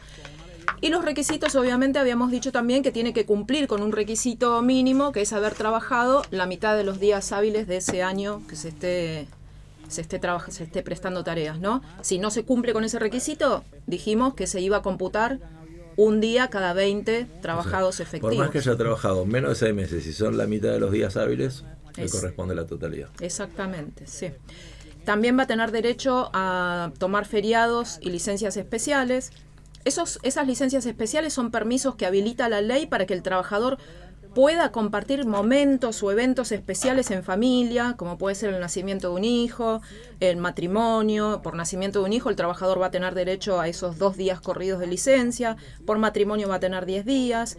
Por fallecimiento de la esposa o de una concubina o de un hijo o de un padre, también va a tener tres días para poder gozar de, una licencia por el fallecimiento de un hermano un día y también va a tener derechos para tomar eh, derecho a tomarse días por examen con una con un tope, ¿no? No es que se puede tomar todo el año.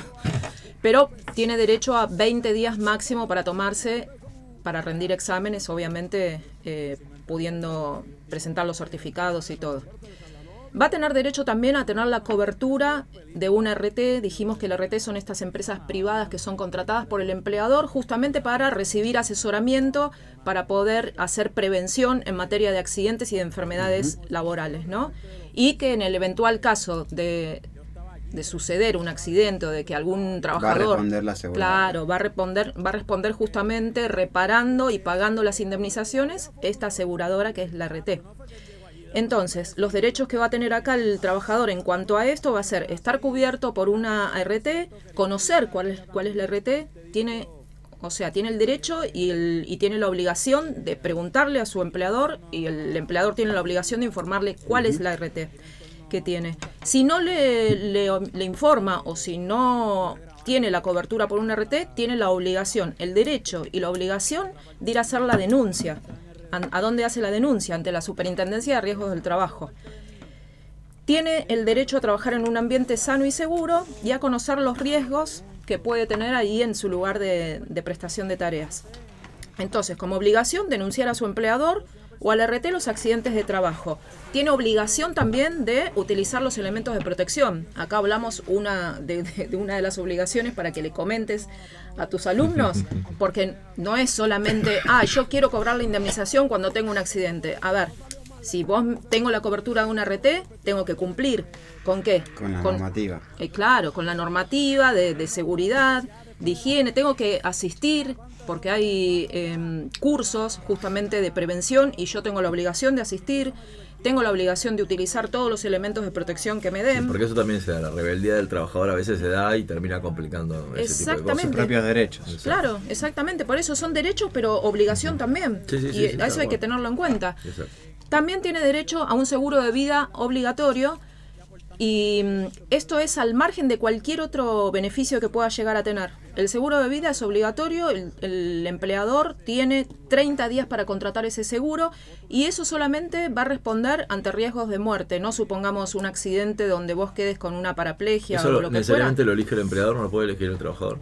No, no, lo elige el, el empleador y tiene 30 días para contratar a esta, a esta Ok. empresa aseguradora.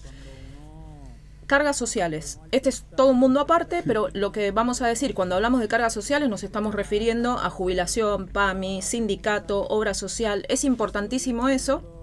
Y recordemos que todo trabajador se le descuenta de su sueldo unos porcentajes, que si uno- mira el recibo de sueldo, se fija que hay ahí algunos porcentajes justamente que van derivados al sindicato, a la obra social. Por parte del, del empleador, las derivaciones que se hacen a estos rubros se llaman contribución y por parte del trabajador es aporte. Tanto la contribución como el aporte se tienen que reunir y el, y el empleador tiene que todos los meses justificar las contribuciones y los aportes y depositarlos en el organismo de la seguridad correspondiente. Lo que es importante acá es que el trabajador tiene derecho en todo el trayecto de, que dure eh, su contrato de trabajo y aún después de roto el vínculo, tiene derecho a hacer el control de esto. Si se están haciendo estos, estos, estos depósitos eh, correctamente, ¿no? Entonces, ¿cómo lo puede hacer? Puede ir directamente con su DNI al ANSES a pedir una sábana de aportes o si no quiere hacer esto, directamente con su clave fiscal puede eh, meterse en el sitio web de AFIP y hacer una, un control ahí, porque la AFIP permite que vos puedas hacer un control de los aportes en línea Claro. y te va a tirar ahí un, un rastreo, digamos, del último año. Pero si vos querés saber de toda tu relación laboral que tuviste durante toda tu vida, vas a ANSES directamente con tu DNI y ahí te van a imprimir un, un listado de esta sábana de aportes, que se le llama comúnmente, no tiene otro nombre, pero es la sábana de aportes. También hablamos que tiene derecho al cobro de asignaciones familiares, que los pagan CES, y estas son distintas. Puede ser la licencia eh, por hijo, por hijo con discapacidad, por el prenatal, la ayuda escolar anual. Todas esas distintas asignaciones que las pagan CES también tiene derecho el, el trabajador. Como hablábamos el viernes pasado, tenés derecho como trabajador a impugnar las sanciones disciplinarias y a su vez la otra parte tiene derecho a aplicarte sanciones si vos cometés eh, faltas, faltas laborales, como sería la primera obligación que dijimos que tenés vos. Asistir. Derecho y obligación a asistir a tu lugar de trabajo. Si vos no justificás ausencias y- eso lo haces de forma reiterada, obviamente que va a tener derecho la otra parte, el empleador, a, sancionarte. Si no estás bien sancionado y vos considerás que no era procedente, vas a tener derecho a defenderte impugnando, digamos, rechazando esa, esa sanción. Y para terminar, otro de los derechos que tiene el, el trabajador es justamente que si vos estás ante un despido sin causa, vas a tener derecho al cobro de una indemnización. También recordemos que eh, está el derecho y la obligación de dar preaviso antes de romper un vínculo. De- por el- parte del trabajador tenés la obligación de dar un preaviso por 15 días y por Exactamente. parte del empleador vas a tener 15 días si tenés eh, em, un mes, discúlpame, si tenés una antigüedad menor a 5 años y si es superior la antigüedad vas a tener que preavisar con dos meses de anticipación. Si Esto sos- porque estamos hablando de, de contratos de trabajo que son por tiempo indeterminado, o sea, que no tienen fin. Si fuera un Exactamente. trabajo con plazo o por contrato, Claro. en ese caso no tenés derecho a rescindir el contrato porque lo que vos tenés es la obligación de trabajar hasta cierto día. Claro, exactamente, porque son plazos que ya tienen una fecha determinada, el plazo fijo. Eh, así que no, estos son como vos bien marcas, son los de plazo indeterminado. Exactamente. Así que, ah, un grosso modo, a pantallazo general, estos son los principales derechos y obligaciones que tienen ambas partes. Brillante, Gaby. Brillante como siempre, me encanta. Está bueno. Y, y bueno, el tiempo es corto porque la verdad que da para 700 preguntas. Pero bueno, la idea es que, que, que entre todos los segmentos, pero está buenísimo. Igual, semana tras semana vamos a ir recorriendo. La idea, sí, la idea es, es dar una idea básica justamente, pero bueno, si surgen preguntas, Totalmente. después las podemos ojo, ir yo le digo a los oyentes que si vienen escuchando desde la primera columna de Gaby ya podrían aprobar laboral, ¿eh? Tal De a cual, poquito. Es verdad, es verdad, es cierto. Vamos a un pequeño separador y ya, ya volvemos. Sí, eh, Rolfi, te estoy complicando la vida. Vos decime. ¿Sí? ¿No hay problema?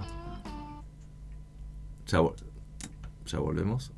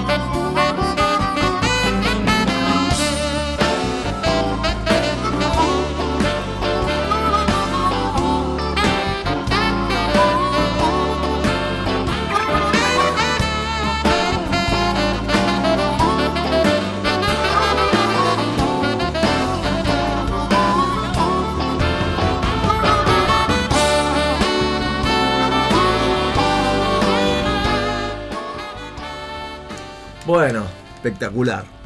Bueno, se nos ocurrió repartir el tiempo con Gustavo de esta manera. Porque, a ver, Bata tiene 700 preguntas, Gaby tiene 850, eh, Rolfi tiene 420. Y te quedaste corta, bueno. Claro, tal cual. Y hay gente haciendo cola afuera. Claro, tal cual, tal cual. Entonces, vamos a hacer- cada uno de nosotros va a hacer una pregunta y Gustavo va a tratar de contestar para manejar el tiempo que puedan entre todos. Y los últimos 10 minutos nos vamos a, nos vamos a pasear en auto con Rolfi. ¿Les parece bien? Exactamente. Eso era buena opción. Nos parece bien. Bueno, empieza la dama.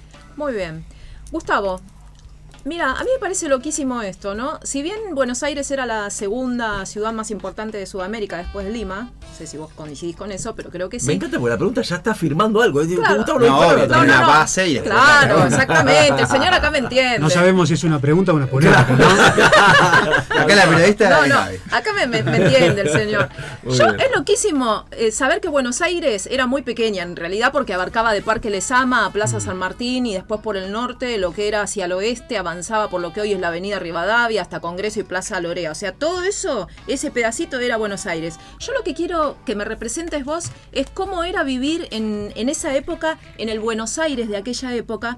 Y por ejemplo, un- una cosita así muy pequeña que yo leí y decime si, o, o agrandámelo, o contame más cosas de esa época, era el negocio de las, de las flores. Era muy conocido esto de hacer negocio con flores porque había mucho olor rancio en la ciudad de aquella época porque se comía carne de caballo. Y era muy rancio el olor que había en esa época, calles de tierra y olor a animal podrido y todo eso. Es que, ¿Qué me podés decir sobre eso? ¿Qué te acordás del comienzo de ¿Cómo, cómo era vivir en, en el Buenos Aires de aquella época?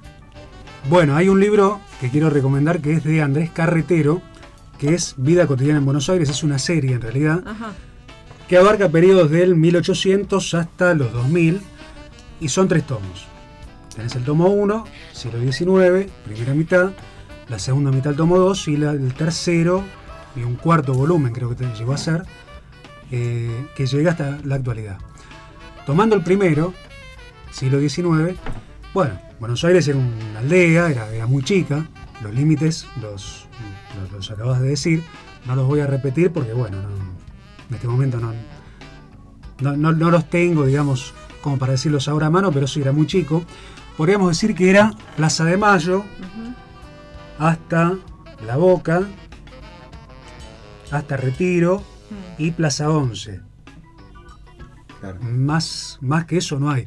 Por ejemplo, eh, lo que es más, más al oeste, lo que hoy en día es Almagro, Caballito, Flores, todo eso era el lejano oeste. Sí, Claro. No, Die- no. 10 kilómetros Claro. cuadrados, o sea, no más que Sí, eso. sí. Claro. Por, por- Porque el resto era, era- eran quintas de estancias gigantes, ¿no?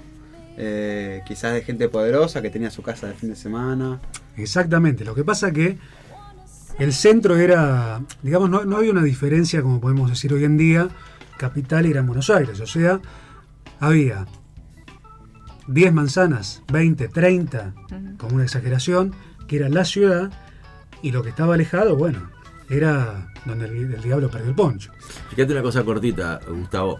En 1853, uno de los artículos de la Constitución que todavía está vigente, que bueno, no se usa, pero el presidente cuando se, digamos, se ausentaba de Capital Federal tenía que traspasar el mando. Exacto. Imagínate, eh, eh, digamos, eh, Alberto de Olivos y dándole... Exacto. Bueno, porque tenía que ver con la época de la carreta, O sea, lógicamente. tendríamos un presidente de día Claro, y una claro. vicepresidente en funciones de noche. Es verdad, porque vive en Capital, claro. Perdón, perdón. Sería así. Dato de color. No, no, no, es así. Es así. Bueno, la constitución da para hablar mucho. De hecho, por ejemplo, si nosotros vamos por el mundo y nos dicen, ¿vos de dónde sos? No, yo soy de las Provincias Unidas del Río de la Plata, es nuestro país. Claro. Soy de la Confederación Argentina, es nuestro país. Son nombres oficiales que están en desuso. Pero bueno, están ahí. Entonces, Buenos Aires era chico, no, no tenía calle de tierra. Había, era muy común caminar, eh, bueno, no había veredas, por supuesto, entonces había que esconderse o tirarse lo más a la pared posible cuando pasaba un carruaje. Y era muy común porque, eh, digamos, ver bichos y cosas, bueno, los animales de la mugre, digamos, roedores y demás, porque no había, por empezar, no había cloacas, no había un buen sistema de saneamiento, ni tampoco estaba el camión que pasaba recogiendo la basura. Claro. Había quemas. O sea, la basura se quemaba. No se le daba un tratamiento como se da hoy en día. Entonces sí, era una ciudad sucia. Era una ciudad que hoy en día, por ejemplo, nos, nos resulta chocante cuando vemos que después de una manifestación queda todo sucio. Bueno, eso mismo, multiplicado por este, bueno, la cantidad de habitantes que había, porque tampoco había una cultura del medio ambiente. Y acumulado además. Claro. Porque no era un solo día, era la vida Todos los misma. días. Claro. Sí, sí. Todos los días. O sea, se limpiaba cuando te comían los piojos. Claro. Antes no. Y aparte Eso. la gente estaba habituada, estaba acostumbrada a eso, por lo tanto no llamaba tanto la atención. Saltando basura por la calle. Claro. Sí, y, y- y sumale a eso las heces de los caballos, los bueyes y demás, Claro. los animales de, de tiro, digamos que iban La- tirando por la calle mientras andaban. Un sentido las olfato personas muy también. La de las personas también, porque Claro, hoy en día, no gracias a Dios, claro. gracias a Dios tenemos otras comodidades y vivimos de otra manera. Pero sí, era una vida muy, muy tormentosa en ese sentido.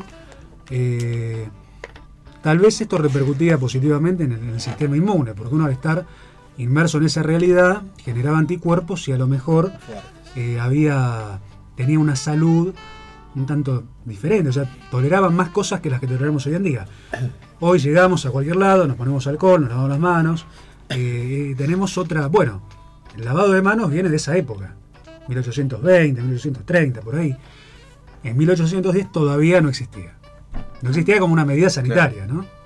Sí. Era Pero una ¿y qué vida sur- muy sucia. surgió, surgió por algo, por alguna No. enfermedad en particular? No, surgió, ni, si- ni siquiera es algo que vino de acá, o sea, son investigaciones médicas que bueno, que había, con los recursos limitados de la época, y entonces llegaron a una conclusión de que el, lava- el lavado de manos prevenía ciertas enfermedades. Eh, pero bueno, 1810 eso no existía, se comía, digamos, se vivía y se hacían todas las actividades de la vida cotidiana con un sentido de la higiene que es muy deficiente si lo comparamos con lo que es hoy en día. Y en cuanto a la gastronomía, Bueno, convengamos que no había heladera, claro. o sea, todo se comía en el momento. Animales Eh, chicos. Se conservaba con, eh, bueno, era la, la- el- el- el- lo que se usaba mucho era la carne salada, o sea, se salaba la carne, se ponían especias y con eso se conservaba. No tenías la variedad que tenés hoy en día, pero empezaban a aparecer algunas cosas que son típicas, por ejemplo, las empanadas, los Claro, la pastelitos, harina. la mazamorra. Pero bueno, no si matabas un animal para comer, tenía que ser cocinarlo a leña Sí. y comerlo en el momento. Y que haya o- mucha gente para terminarlo. Claro. Sí. Para No, no lo podías guardar. Vale. No lo podías guardar. Y se tomaba aguardiente. Mi pregunta para gastar es: em, ¿cuál, si no fuera la época en la que viviste, los años que viviste vos en Argentina, qué época te hubiera gustado, qué 10 años te hubiera gustado haber presenciado de la historia argentina? Hubiera sido muy interesante ver el periodo de secesión en Buenos Aires después de la caída de Rosas, la revolución del 11 de septiembre de 1852, hasta la reunificación. 1861, Claro. 62, por ahí. ¿Por qué? Porque si bien no- nos partimos, quedó la Confederación con capital en, en Paraná y nosotros quedamos como un Estado independiente, porque acá hay otra cosa. Buenos Aires fue un país. En ese momento Buenos Aires fue un país. Si lo vemos con los ojos de ese país que era el Estado de Buenos Aires, que tuvo su propia constitución, que hace poquitos días se cumplió un aniversario, el 23 de, 23 de- de mayo, de la entrada en vigencia de esa constitución, vemos a lo que es Urquiza como un presidente extranjero, vemos al resto de los argentinos de entonces como extranjeros, pero eh, la ubicación geográfica de Buenos Aires y tener el Río de la Plata acá eh, nos terminó favoreciendo. Digo nos terminó porque, bueno, realmente yo soy de Buenos Aires. Nos terminó favoreciendo, debilita a lo que es la Confederación Argentina, termina, sepulta el proyecto de Urquiza de construir un país sin Buenos Aires y finalmente 10 años después nos reunificamos. Creo que hubiera sido muy interesante ver vivir ese periodo, pero en Buenos Aires Claro. no en el interior. ¿Por qué? Porque Buenos Aires comenzó, por ejemplo, el, el ferrocarril en la Argentina, empe- arrancó en 1857, justo en el periodo en que estábamos separados del interior. Sí. Y aparte, las guerras civiles eran muy interesantes ver, hubiera sido muy interesantes verlas, porque nosotros decimos, bueno, por ejemplo, la- cuando nos amputan la provincia oriental. 18 entre 1825 y 1828 nos desprendemos de lo que hoy es el, el Estado Oriental, eh, la República Oriental del Uruguay. Ahora, ¿qué es lo que pasa? Como había una conciencia de que era toda una misma zona, de que éramos todos compatriotas, era muy común que los porteños interviniesen en las guerras civiles uruguayas, como el caso de la Guerra Grande, y los orientales a su vez interviniesen en los conflictos nuestros, como el caso de Oribe, que fue presidente del Uruguay, pero peleó para, para el, el sector rosista en 1841 bueno, en Argentina. Entonces creo que hubiera sido una época muy interesante. Y además otra cosa, Espectacular. la pulpera de Santa Lucía, el vals de Lumber y Maciel que hizo famoso Ignacio Corsini, habla justamente de eso. Es una historia situada en el Buenos Aires de 1840. Impresionante. Eh, no sé si vos ya habías hecho la pregunta. No, no, no, no la hice. Pues me ausenté un toque. Eh, adelante. La mía es algo también mítico por ahí que he escuchado, eh, como que el himno, que, que se dice que, que data del 11 de mayo, ¿no? Este, justo previo también a la, a la semana, al inicio de la semana de mayo y demás. En algún momento escuché como que eh, el himno lo tenían de antes y, y estaban esperando el momento para darlo a conocer y, y darle la, la popularidad. Hicimos como los ingleses esta vez, lo guardamos y después lo tiramos con eh, tiempo. y siempre me quedó dando vueltas ahí en la cabeza si, si hay algo de cierto, si se conoce o no, o realmente se elaboró en esos días y, y salió ese día. Es probable. Es probable, es probable que haya, que haya sido pensado de antemano. Tal vez que estuviesen esperando el momento ideal para, para darlo a conocer, porque todas estas cosas no, no- no surgen de un día para el otro. Un país no nace como los hongos después de la lluvia. Claro. Son procesos. Y no es que llegamos al 9 de julio de 1816, cuando las provincias de- unidas de Sudamérica rompen lazos definitivamente con España, no es que el 8 de julio tomaron la decisión, sino ya se venía trabajando de antes. Y si tenemos en cuenta que la asamblea del año 13 había, eh, tres años antes de, mil- de 1816, había puesto en vigor un montón de cosas, pero entre ellas los símbolos patrios, donde está el himno, y posiblemente yo creo que ese himno ya estaba dando vueltas en la cabeza de su autor, por lo menos, aunque no lo hubiese dado a conocer, ya tenía alguna alguna idea, ¿no? Y acá nomás, ¿no? Lo de Mariquita Sánchez de Thompson. Sí, por- era.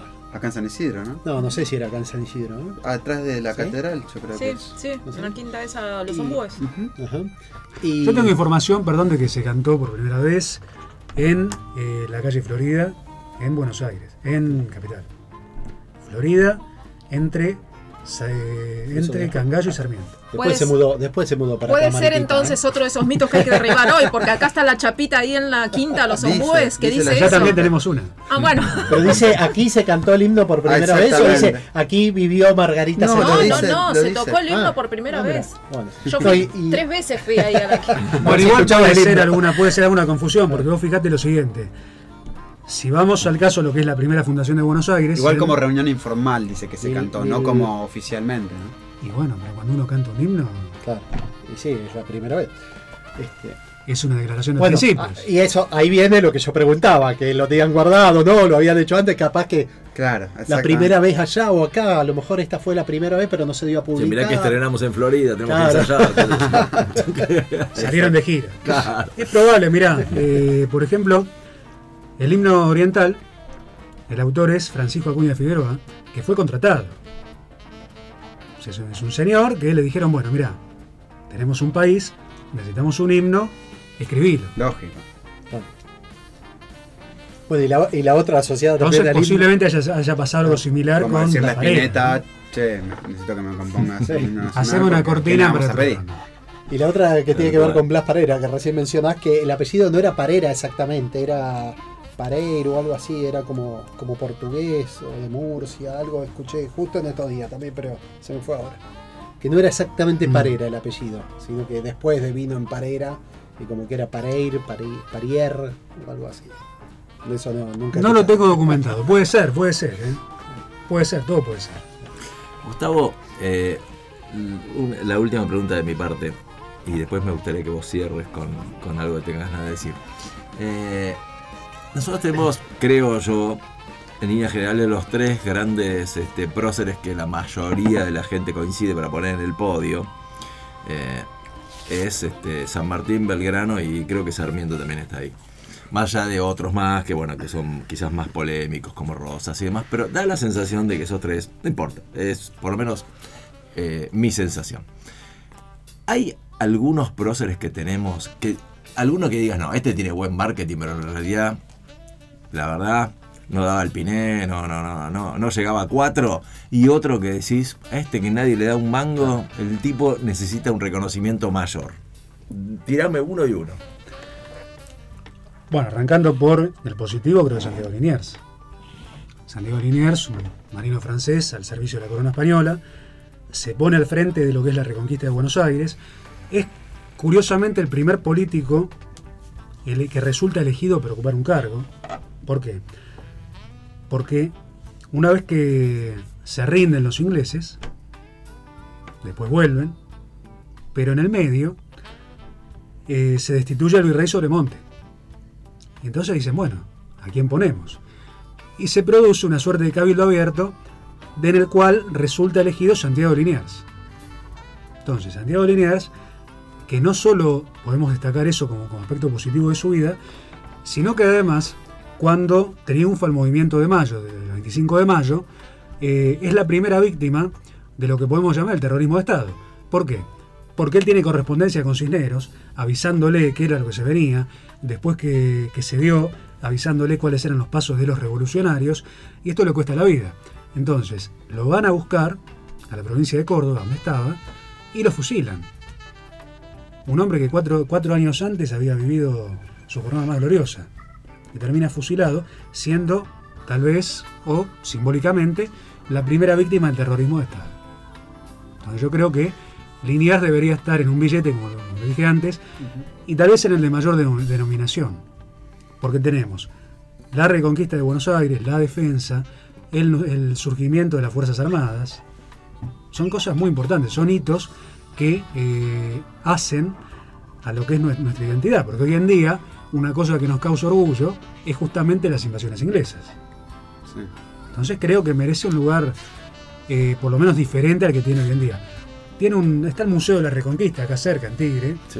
Eh, bueno, es un buen, un buen recordatorio, pero Escaso. me parece que es poco.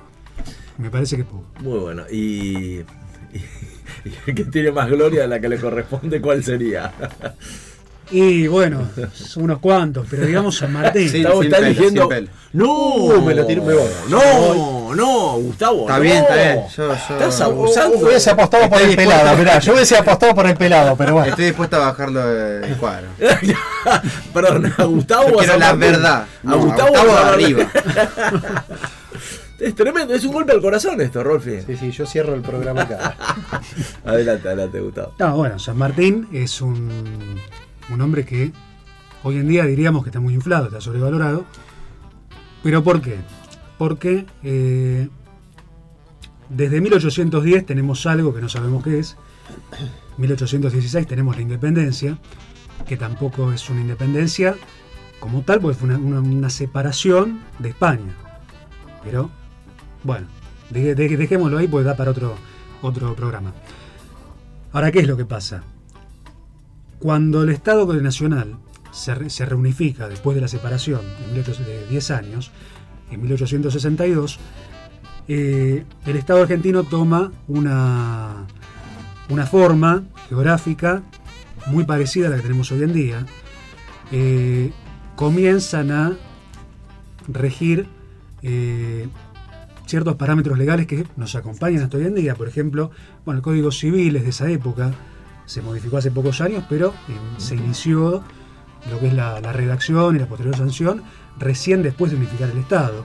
Viene el Código de Minería también. Eh, bueno, en fin, va tomando color lo que es el, país, lo más parecido a lo que es hoy en día. Entonces se necesitaba consolidar la, la nacionalidad argentina y como toda nacionalidad necesita eh, tener una persona que haya intervenido en el pasado, a la cual la seleccionamos para esto y elevamos sus condiciones morales por encima de las del resto, para ponerlo en un, en un plano superior al de sus contemporáneos y al mismo tiempo que nos sirva de guía moral a nosotros. Esa persona fue San Martín. Bien, Ahora, lo que decíamos al principio, la planificación inglesa de 1711, de 1800 y pico, lo que viene después eh, al Río de la Plata, San Martín, está en Mendoza, cruza, va a Chile, va a Perú, se reúne con Bolívar, y entonces, bueno, nos permite pensar que, eh, no sabemos si consciente o no, pero por lo menos quién, para quién jugó. Y además otra cosa, la actuación de San Martín en Perú, porque acá hay algo muy importante. El Perú se independiza en 1821. Se nombra eh, protector del Perú a José de San Martín. ¿Cuál fue una de las primeras medidas que toma San Martín en el Perú? Contraer deuda. Un país nuevo, recién nacido, que nace con una deuda externa y que nace con un acuerdo de libre comercio, amistad eh, con Gran Bretaña, muy similar al que después nos imponen acá en 1825.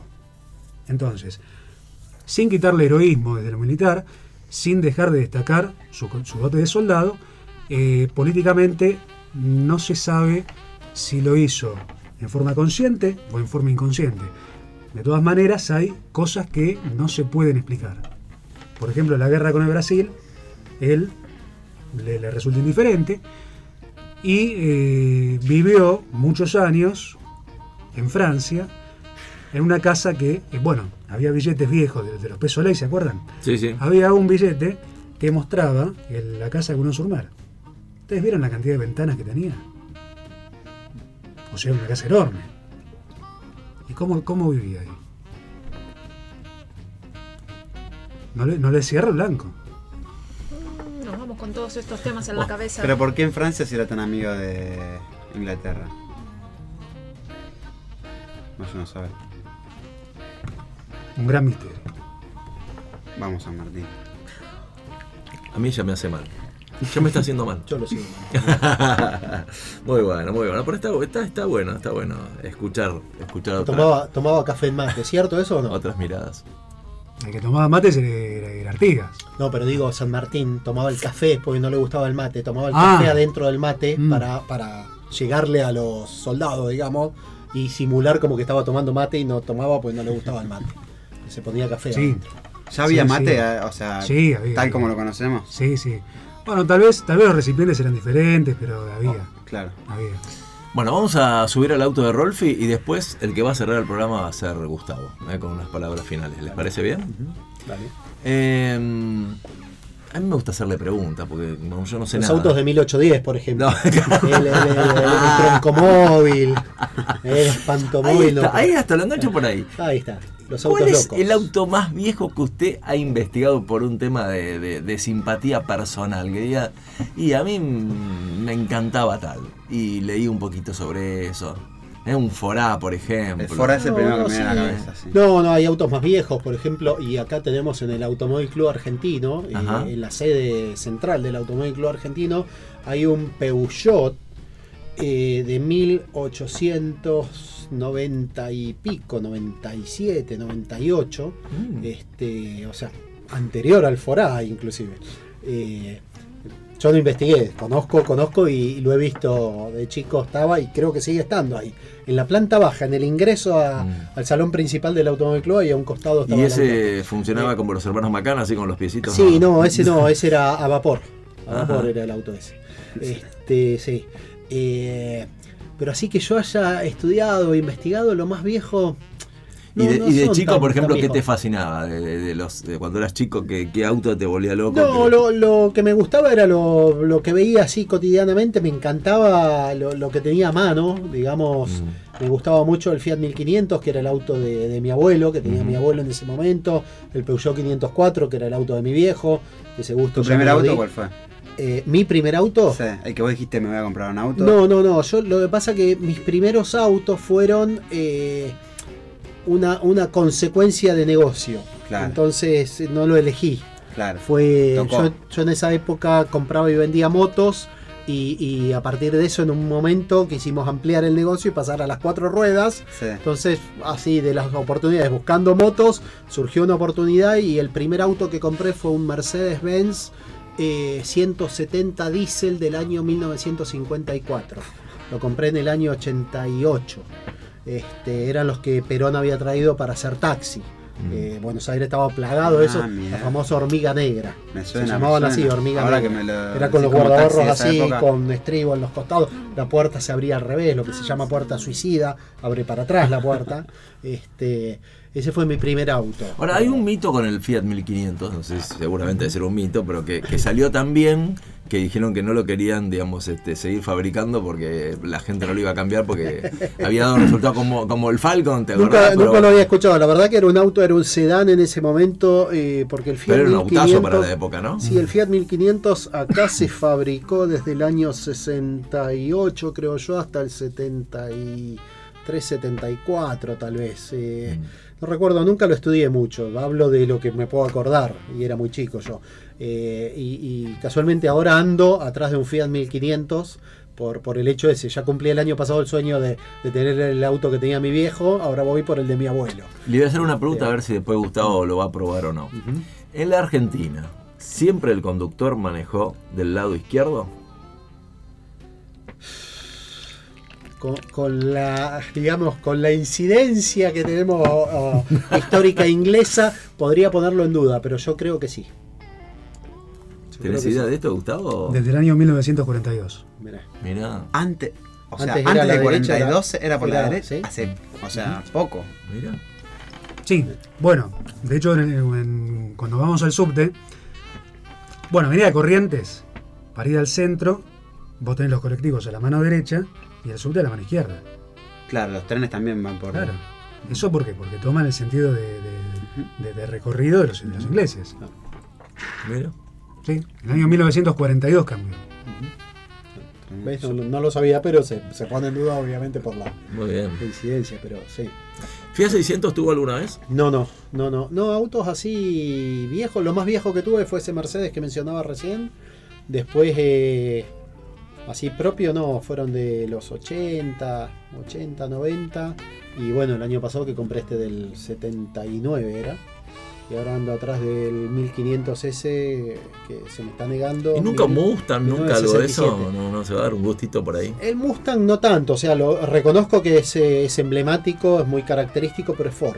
Un Impala. Este, yo Oh, soy hincha de. Chevrolet. Ah, Entonces, Ah, hay ahí, hinchada ahí, el ¿no? corazoncito. Sin embargo, sin embargo. ¿Por qué no puede ante- ser soda y los redondos? No, no, pero por eso- eso tan iba. Tiene fuera que de ser soda o los redondos. Bueno, eso iba. Sin embargo, Uy, por eso- ¿Puedo decir algo? Se, se calentó Gustavo. No, no, no. se pudrió todo. A lo mejor no le gusta Ford porque dicen que Nunca Ford, probé. la sigla Ford significa fábrica ordinaria, roturas diarias.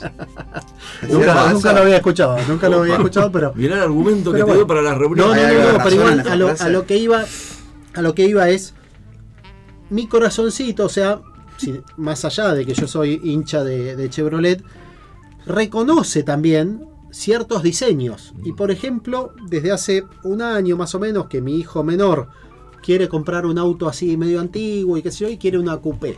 Tal gente papaya. Entonces sí, un poco. Y entonces en la coupé, yo reconozco que la coupé Taunus de Ford tiene la línea casi perfecta. No digo perfecta porque la más perfecta Upa, es toda una de Fiat. declaración ¿El viejo ustedes. o el nuevo? Mejor La- dicho, el primero o el. Las dos, el las dos, pero la, la más linda es la vieja. Sí. Mire que La está vieja. grabado esto, es una Sí, declaración muy fuerte. la Por que eso, la más linda es la vieja. La última, la SP5 también, de los años 80, 81 hasta 85 creo que se fabricó. Este, también me gusta. Pero la, la primera, la Coupé Taunus, la SP, este, o la GX, GT, GT, Taunus Que GT. aparte era chiquito. Bueno, yo. opino. Sí, por Sí, supuesto, sí. por supuesto. A- a- visto de afuera parecía chiquito, pero adentro era Sí, sí. enorme. Sí. No Entonces, sé cómo hacían para ahí- meter tanto confort aquí adentro, pero bueno. Entonces vos fíjate que mi corazón puede quedar apartado un poquito por Mm. darle lugar a la línea, la estética, el diseño. Este, y lo que digo es, no llega al nivel de una coupé Fiat, que puede ser la Fiat eh, 125 Spider. o, o 1500, que es la coupé también clásica coupé, y la más linda de todas es la, perdón, 1600. Coupé 1600 y 125 son iguales, eh, la 1500 es la más linda de todas, que no tiene la forma atrás de coupé así terminando inclinada, sino que pareciera tener baúl. Esa Coupé 1500 para mí es la más... Nunca le entró un 4L, a un Citroën. Sí, algo 4L tuve. 4L tuve uno, se me prendió fuego lavando el motor. Upa. Un pequeño accidente. Lavando el motor. Sí, lo lavábamos con nafta. Este, y en Ah, un, un chispazo que se hizo así al, al revolear el, el, este, el difusor. ¿Pero que usábamos. de casualidad? Sí, sí, se levantó la llama y enseguida lo apagamos. Upa. Sí, sí, gracias a Dios no, no llegó a mayor. Mira vos. Bueno, No sé. Pero me gustó que haya reconocido algo de Ford. Me parece Quedó un acto como, de- como un titular la más linda Sí, la vieja, dijo. si Sacamos fuéramos, el contexto si y fuéramos un medio es el título, es el título. Tal cual, tal cual. Nadie se atreve a tocar a mi vieja. Muy bien, muy bien, me encantó. Bueno, estamos juntando dinero para ver si podemos tenerlo a Gustavo todas las semanas. No está alcanzando el dinero, está confirmado. no Vamos a pedir alguna donación, algo. no sé. Una cuenta, una cuenta solidaria. Eh, Gustavo, gracias por, por acompañarnos, por, por venir. Ojalá que, que podamos tenerte a lo largo del año, por lo menos algunas veces más. Sería maravilloso. Un día me gustaría que vengas a hablar de la Constitución y todo lo que, lo, lo que se luchó para, para lograrla y todo lo demás. Y la verdad que es espectacular. Me encantó la pasión, el amor y la, la- no sé, la, la- la manera que tenés de, de contagiar este, ese, ese idilio que tenés con la historia. Quedan muchas preguntas. Sí, Muchas no, preguntas. por supuesto, por supuesto, pero realmente ojalá que te hayas sentido cómodo, tratamos de aprovechar el tiempo de la mejor manera, pero bueno, a veces la radio es como una sábana corta, pero, pero te queríamos escuchar. Bueno, yo quiero agradecer la invitación. Me sentí muy cómodo. Al principio reconozco que estaba un poco. medio. No, no quiero decir asustado, pues fui al frente, pero bueno. Qué sé yo, todo nuevo, micrófono acá, la luz que dice aire. Eh, tenía frío. Claro. Llegué tenía frío, porque estaba esta, esta puerta abierta. Tenía frío. Había y presión. después entré en calor. No, ahora entré en calor. Así que ahora si quieren seguimos dos horas más, no hay problema. Pero bueno, no, por mi parte muy agradecido y además es una, me, me di cuenta que es una cosa maravillosa. Porque yo vengo acá eh, y me dan espacio para decir lo que quiero. Exactamente. Totalmente. Se- quizás no chamullaste la mitad de la conversación y no. Totalmente, no nos totalmente. Lo que tratamos de evitar son charlas partidarias, pero sí hablamos de política, no de lo partidario, para que, bueno, este, no se termine, el oyente no termine pensando en, en cosas que en realidad no son. Pero bueno, y agradecer a Gaby que, que hizo posible este contacto. Gaby me dijo, lo tengo, tengo el hombre indicado para la semana de mayo. Tal vez me sobrevaloró un poco. Bueno, no, no, no. no. No, para nada. Igual, si cada, cada fecha patria lo tenemos de vuelta en, en junio. El 9 de en julio. Sí. Ojo, lo que digamos. Sí, sí. No vale- o sea, no tenemos una moneda, pero algo vamos a hacer. Vamos a, a reunir algo, vamos algo a reunir vamos a reunir, Un totalmente. paquetito de yerba. Claro, acá. ahí está, es verdad, es verdad. Bueno, Aparte no- lleva el mate a la, a la uruguaya. es cierto, es cierto. Bueno, Bata, ¿qué tenemos para la semana que viene? Que bueno, tu, tu Eh, segmento de manera solidaria, Bata lo, lo- lo ofreció para darle Sí, más sí, tiempo a sí, además preferí expandirlo un poco más. eh, ¿Qué sobre tenemos? criptomonedas y sobre Ah. todo el mundo web 3.0. Que Perfecto. no solo es criptomonedas, sino NFT y cosas que vamos a desarrollar. Muy Perfecto. Más adelante que parece complejo, pero no lo es tanto. Bueno, menos me lo gusta. básico. Muy buen tema, muy buen tema. Bueno, Gustavo, ¿tenés alguna página en Instagram, algo que quieras recomendar, algún libro que hayas escrito? No sé, lo que ¿Sabes se te ocurra. no? No, no. Mira. Por ahora, por ahora. Hay, No, no, realmente no. hay que sponsorarlo. En, en redes no. Eh, redes, bueno. eh, Tengo, tengo un Facebook, pero mío.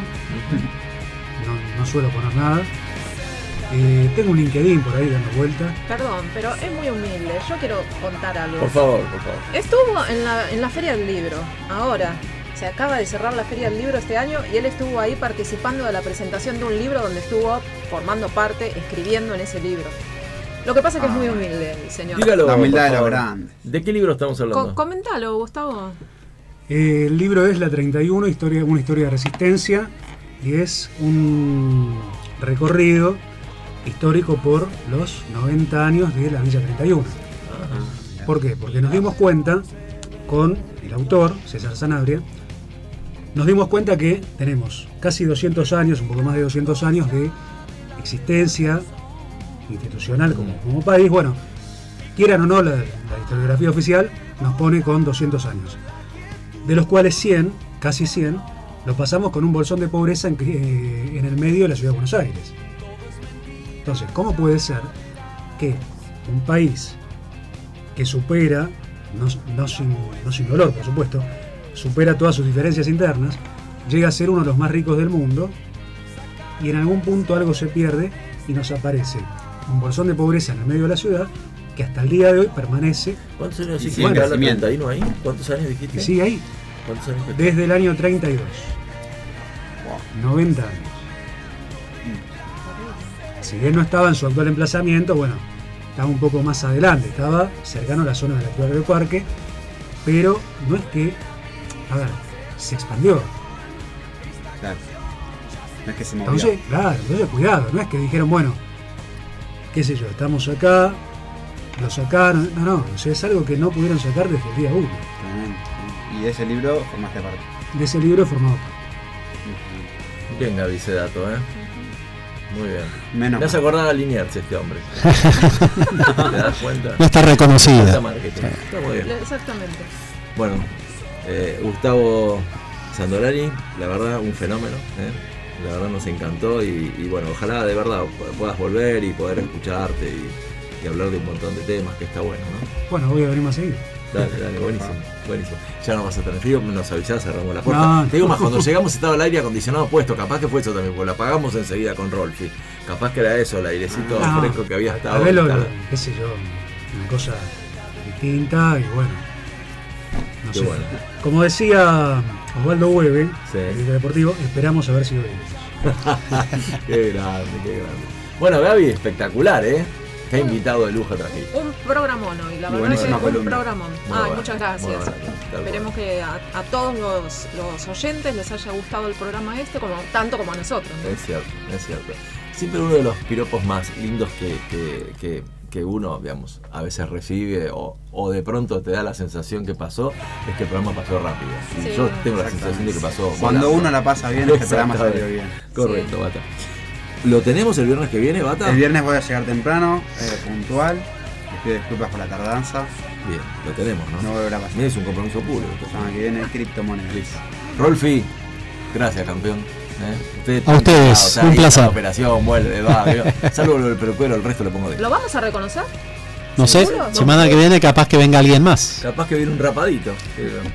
Bueno, la semana que viene tenemos música en vivo, así que, Ahí va. señores, nos vamos hasta la semana que Ah, viene. música en vivo, no, entonces. El payaso por la onda. Buen fin de semana y nos vemos la semana Nos vamos. Chau, Chau. chau.